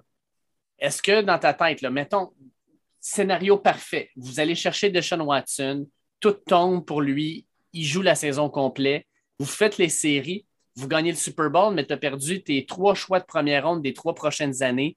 Tu as perdu Greg Newsom, tu as perdu, tu as perdu beaucoup, mais tu as gagné le Super Bowl. Ça vaut la peine, right? Hey, oui. Et on donc, c'est sûr. Je pourrais reconnaître un autre 20 ans de marde là, après l'année que tu m'as décrit, là, puis euh, je serais rassasié, man. Voyons donc. Et voilà. C'est pour ça que probablement les Browns se disent on faut qu'on soit dans ce derby-là parce que Watson pourrait être le joueur qui nous amène à la terre promise. Exact. Tout à fait, mon Dave. Mm. Pour ceux qui se posent les mêmes questions que nous actuellement, l'état-major des Browns. Ouais. Hey, parlant de questions. Euh, ça va se régler quand, ça, juste pour finir là-dessus, selon vous? Demain. Le 17 ah, mars, c'est fini. Moi, je m'en allais dire dans moins de 7 jours, mais euh, toi, tu es dans moins de 24 heures. Ah, ah, je pense que oui. Je pense que oui. Parce que là, les autres équipes, parce qu'il y a des agents libres qui attendent aussi pour de vrai. Il en reste encore des bons agents libres. Eux, ils attendent. Ça a un tel pouvoir qu'ils attendent. C'est normal. Justement, ben là, Tommy Bouchard nous demandait une question par rapport à ça. Euh, il dit Miles Jack, Bobby Wagner. Là, Chandler Jones, on sait où est-ce qu'il est, rendu avec Oakland. Mais Miles Jack et Bobby Wagner, on les verrait atterrir où, nous autres? Ben, Jack, aussi, c'est fait. Steelers, 2 ans, 16 ah, millions. Parfait. Excellent move. Très bon move des Steelers, pour vrai. Wow. Wow. Ils vont tout le temps chercher des, des, backers à rabais qui font toujours la job. Puis, euh, c'est un, un, bon joueur, Miles Jack. Là. Il a peut-être connu une moins bonne saison, mais c'est un maudit bon joueur de foot. Ouais. Fait qu'il reste Bobby Wagner. Wagner, c'est tough, man. Parce que lui, c'est son dernier gros contrat, mais il est sur le, la mauvaise pente descendante, si on peut dire. On pourrait voir un moins bon euh, coverage skills dès 2022. Ron Stopper, j'ai aucun doute. C'est un leader. Puis il va avoir ses 150 plaqués, ça, c'est sûr. Mais si on est dans une passing attack à Star, c'est pour ça que son marché. Parce que lui, c'est sûr qu'il veut trois ans. Je connais personne qui veut donner trois ans. Deux gros max. C'est ça qui est tough. Euh, il est encore solide, mais il est sans pente descendante. Je ne sais pas si je le verrai, honnêtement. Là. Ça peut prendre du temps encore avant qu'il signe. Puis dites-moi pas Denver, ça n'arrivera pas. Parce que les gens disent ah, Denver à cause de Russell Wilson, mais ça n'arrivera pas. Confirmé, ça n'arrivera pas. Moi, je pense que ça va être dans la même division. Les Rams. Hein? Les Rams. Ouais, les Rams. Ouais. Parce que c'est chez lui, il vient de là, Los Angeles. Ouais. Ouais.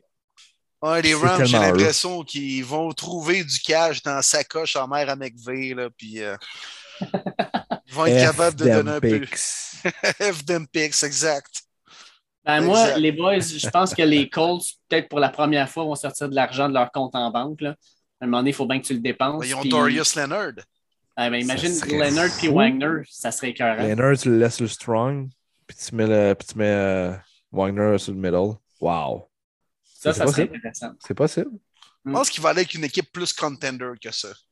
Possible, mais je, je, déteste pas le fit des causes, par exemple. Non, j'aime ça. Arrête pas arrêter le gros Derrick Henry. Hein. J'aime ça. Ouais. J'aime le ça étend pas, là, mais. ouais, mais si le moton il est là. On s'en va en Floride si le moton est là. C'est là qu'il y a le moton. ben Chariot l'a compris, en tout cas, le joueur du Canadien. Ben oui, ben oui, j'ai vu ça. Une belle transaction de Kenny C'est la première, je pense. Oui, euh, ouais, je pense qu'il y a un choix de, un non, choix de non, non, il avait changé Toffoli. Ouais, oui, c'est vrai. Ça a été une bonne chance aussi. Oui. Ouais. Ah non, exact. On voit que c'est pas le DG des Jaguars qui a pris la job du Canadien. Hein? hey, moi, c'est Noël. J'ai une question pour toi, Will. Oui. Pourquoi la coupe de GC Twitter? De Sean Watson? Bon oui, mais là, ça y prend quelqu'un à donner la balle. Ah non, je sais bien, mais Chris, ça prend de l'argent aussi pour l'acquérir. Ouais, c'est ça, c'est seulement à cause de, la masse. Ah non, c'est contractuel. C'est clairement business. Là. Euh, Euh, c'est un leader, puis c'est un gars d'ailleurs, c'est comme le, représentant des joueurs auprès du, syndicat de l'association des joueurs. C'est un gars très, très respecté par tous les gars de la NFL. C'est un gars très intelligent qui a étudié à Princeton, je pense. Euh, non, c'est un gars, juste à l'entendre en entrevue, tu vois qu'il a une tête ses épaules. Un leader. Euh, Ouais, je trouve ça plate. Je trouve ça plate, mais écoute, le gars est blessé déjà cette année, sa pente descendante, 12 millions, ça coûte cher. Déjà que les O-line ont quand même très, très bien rémunéré sur la O-line des, des, Browns, puis j'espère, parce que les gars sont parmi l'élite de la NFL, c'est un peu ce qui a fait le succès des, des, Browns il y a deux ans, puis un petit peu cette année. Là. Euh, c'est la O-line qui ouvrait des brèches, puis ils ont décidé de payer euh, Bitonio puis de Wyatt Taylor, qui sont un peu plus jeunes. Fait que m'emmener, ben, tu peux pas payer tout le monde 15 millions sur la O-line. Fait que c'est plate, c'est plate, mais euh, si on comprend un peu la business de la NFL, tu comprends le move. Ah, puis sincèrement, Will, je ne serais pas surpris qu'avec votre 13e show au total, vous allez chercher justement un centre. Puis il y en a des excellents. Ah oui, il y en a un qui est bon. Linderbaum. Ah, lui, était cœur. Lui était cœur. C'est le nouveau Travis Frederick. Oui. C'est lui que tu veux avoir dans le milieu de ta ligne. Fait que moi, ça ne me surprendrait pas qu'il fasse ça en se disant on sait qu'au 13e choix, il va être là, on va le prendre, puis il va être là dans le milieu de notre ligne pendant les 10 prochaines années. Exactement, mon Dave, tout à fait. Puis avec son contrat recru, il ne demande pas trop d'argent en début de, carrière. Fait que puis il peut euh, peut-être, mais écoute, amène Linderbaum, là, il fait probablement l'année prochaine un meilleur job que Trader à plus bas prix. Là. Fait que c'est tout ça qu'il faut calculer dans la NFL. Là. Quand on, regarde le côté émotif, on est toujours déçu. Mais il faut penser, je pense, un peu plus loin. Mais c'est un gars qui va se trouver une job dans la NFL demain matin, Twitter. Mm. Il fait quoi? Pas encore partie des 10-15 meilleurs centres de la Ligue, assurément. Ben oui, oh oui. Top 10, je suis prêt à dire 10e, c'est pas mal. Ouais, peut-être 10e environ, ouais. Allez, les gars, j'ai deux questions qui restent dans ma liste. On va voir passer à travers. D'ailleurs, merci encore pour toutes les questions. Vraiment appréciées. Vraiment, vraiment nice. Good job. merci à tout le monde. Will Dami nous demande comment sont. Puis c'est des questions en passant plus sur le fonctionnement de la Ligue plus que sur les joueurs. Fait que la première vient de Will Lamy, nous demande comment sont déterminés les choix compensatoires de repêchage qui ont été annoncés hier? Ben, ça fonctionne toujours sur l'autonomie de l'année passée. Donc, on juge que si on a perdu des joueurs via les agents libres, dépendamment des gros contrats, je donne un exemple. Euh, c'est vraiment, je dis n'importe quoi, OK?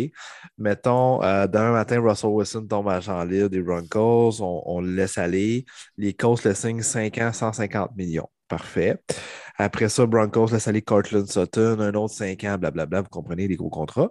Denver, eux autres, ils vont signer un ou deux joueurs. Fait qu'il y a certains calculs qui font en sorte que, OK, ils ont perdu beaucoup de bons joueurs, ils ont récupéré un petit peu. Donc, il doit être compensé l'année d'après au repêchage pour pouvoir combler euh, ce manque-là. une faïence dans le système, c'est que si un joueur a été coupé et non qui tombe agent libre, ça ne fonctionne pas. Donc, c'est pour ça qu'il y a beaucoup d'équipes qui aiment ça signer des équipes qui ont été seulement coupées parce que ça ne rentre pas dans les choix compensatoires. Donc, tu ne donnes vraiment rien à l'autre équipe. Puis c'est pour ça qu'il y a des équipes aussi qui ont dit Mais voyons donc, ils tombent agent libre, pourquoi ils ne l'ont pas échangé au, deadline? Parce que tant qu'à avoir un choix de troisième ronde, un joueur qui peut t'aider pour le reste de l'année, tu vas l'obtenir l'année d'après ton choix de troisième rang de toute façon parce que tu vas le perdre via les autonomies. Donc, c'est une des raisons du pourquoi il y a des joueurs qui ne se font pas échanger. C'est vraiment un ratio de perte versus acquis via les agents libres qui font en sorte que tu as le droit à récupérer des choix de compensatoire. Good. Puis on termine ça avec Alexandre Vouillermo qui nous dit euh, Salut les gars, merci pour le podcast. Outre l'actualité qu'on a entendue cette semaine, j'ai entendu que la Ligue réfléchissait sur une évolution pour les, les punts, les bottées d'envoi, peut-être supprimer les jeux d'équipe spéciale. Si cela se concrétisait, est-ce qu'une équipe a vraiment intérêt à repêcher un botteur ou même un quelqu'un dans les prochaines années? Euh, vous en pensez quoi? Vas-y, Will. Hmm. Le meilleur exemple pour moi, c'est Evan McPherson. Oui, oui, ouais, ouais, tout à fait. Euh, ben, ça dépend de la situation des équipes, tu sais. Ah, mais là, on a un punter extraordinaire là, qui s'en vient, le Matt ah, le, oui, punt god. Ah oui, ah oui, c'est le punt god. First round pick, let's Vous avez parlé deuxième, troisième round, là. Ah, moi, d'après moi, quatrième round, il va sortir. Il ne sortira pas cinquième ou sixième, il va sortir avant. Je ne sais pas pourquoi, mais il y a une équipe qui va prendre un bet sur lui. Là, ce gars-là, il a battu tous les records. Dans les, écoute, dans ses workouts, là, easy, il quittait le ballon, puis les ballons faisaient 80 verges dans les airs. C'est comme, il y a un canon à la place de la jambe. Fait qu'il y a des équipes qui vont dire, ce gars-là, ça peut être une arme extraordinaire pour notre équipe. C'est juste que, ça me rendu en quatrième ronde, tu as quand même d'excellents joueurs qui sont encore là, que tu pourrais utiliser sur ton line-up plutôt qu'un punter que tu vois sur le terrain comme 10-12 matchs, 10-12 fois par match quand tu as des, mauvais matchs. C'est ça, c'est ça. Puis, tu sais, tu as tellement chaque formation a quand même une petite lacune à améliorer où tu as tellement de, joueurs à remplacer ou de depth chart à avoir, puis il y a tellement de blessés durant une saison que ça te prend de la bonne profondeur. Fait tu n'en as jamais trop de la bonne profondeur. Fait que tu peut-être mieux d'investir ça sur euh, un gars qui peut arriver en rotation sur ta D-line ou un autre O-line supplémentaire s'il arrive des blessés qui peut remplacer au lieu de, de, simplement voir. D'après moi, les, les, bons se font payer. Là, je pense à Justin Tucker et compagnie, mais il n'y en a pas beaucoup. Fait que ceux qui réussissent à avoir ce, genre de contrat-là, je pense que les, les, équipes qui les ont, ils les gardent. Mais sinon, je pense que je vais préconiser tout le temps peu d'améliorer tes, tes, positions un peu plus faibles que d'aller chercher absolument le meilleur punter ou le meilleur kicker. Mais ça dépend des équipes. Puis tu l'as dit, Marty, garde, les Bengals, ça a payé leur choix sur Ferguson, ça a payé pas à peu près. Fait que euh, je sais pas, je sais pas. C'est une philosophie d'équipe. Une philosophie d'équipe. Ben oui, tout à fait. Je suis bien d'accord. Puis je pense qu'une équipe aussi qui peut être intéressée à ton fameux punter, je pense aux Packers. On l'a vu, leur special team, c'était atroce. Puis honnêtement, si t'es pas capable d'aller chercher des gains, je pense que ce punter-là aurait beaucoup aidé dans la rencontre des, playoffs contre les Niners. tu sais, des, marchés comme ça qui fait froid, puis tu sais qu'en playoffs, c'est pas toujours facile. Effectivement, je pense que ça peut être une arme cachée, mais tu peux peut-être en nommer trois, quatre équipes qui peuvent se le permettre parce que tout le monde a des trous. Mais je pense que Packers, ça pourrait être un bon fit pour un, ce genre de philosophie-là. Raison, très bon point. Fait on a fait la tournée des questions. On a fait la tournée des questions, puis euh, c'était le fun parce qu'on a pu accrocher à ça justement d'autres sujets, puis tout ça. Euh, une semaine de fou qui se termine, une autre qui commence. Euh, on a encore plein de choses qui vont se passer dans les prochaines sept, journées.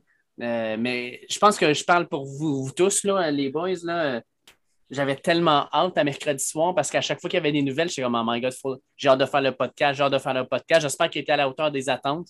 Euh, comme d'habitude, j'ai eu bien du plaisir à le faire aussi.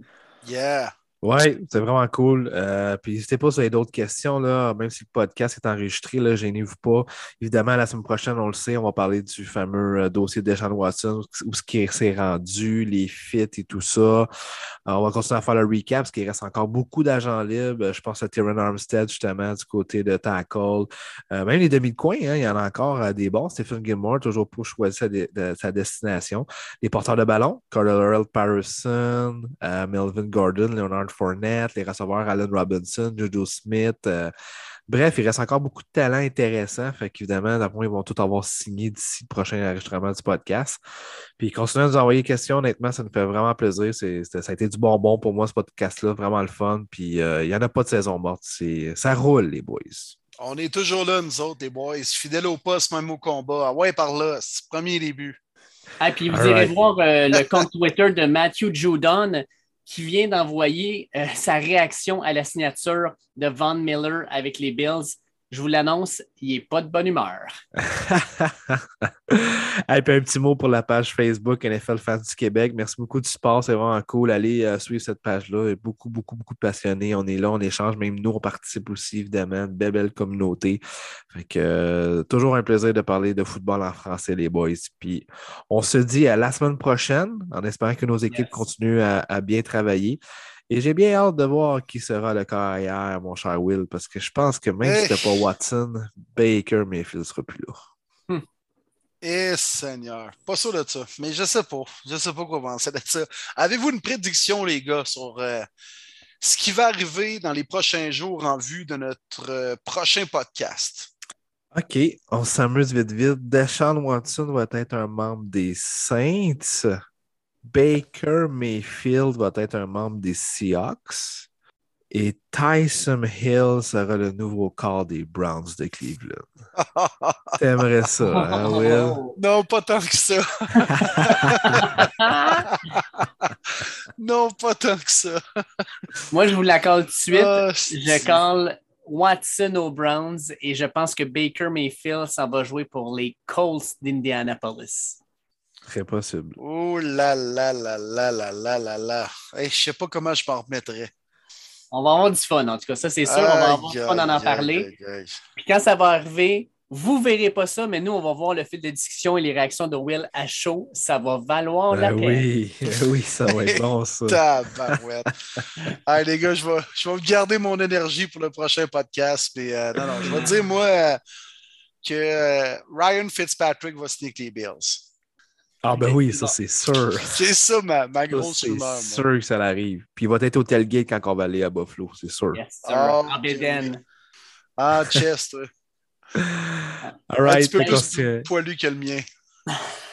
on se tient au courant tout le monde. On continue avec les, euh, les, les grosses informations qui rentrent dans la NFL. Bonne semaine à tous. Yes, toujours un plaisir les boys. Partagez la bonne nouvelle tout le monde.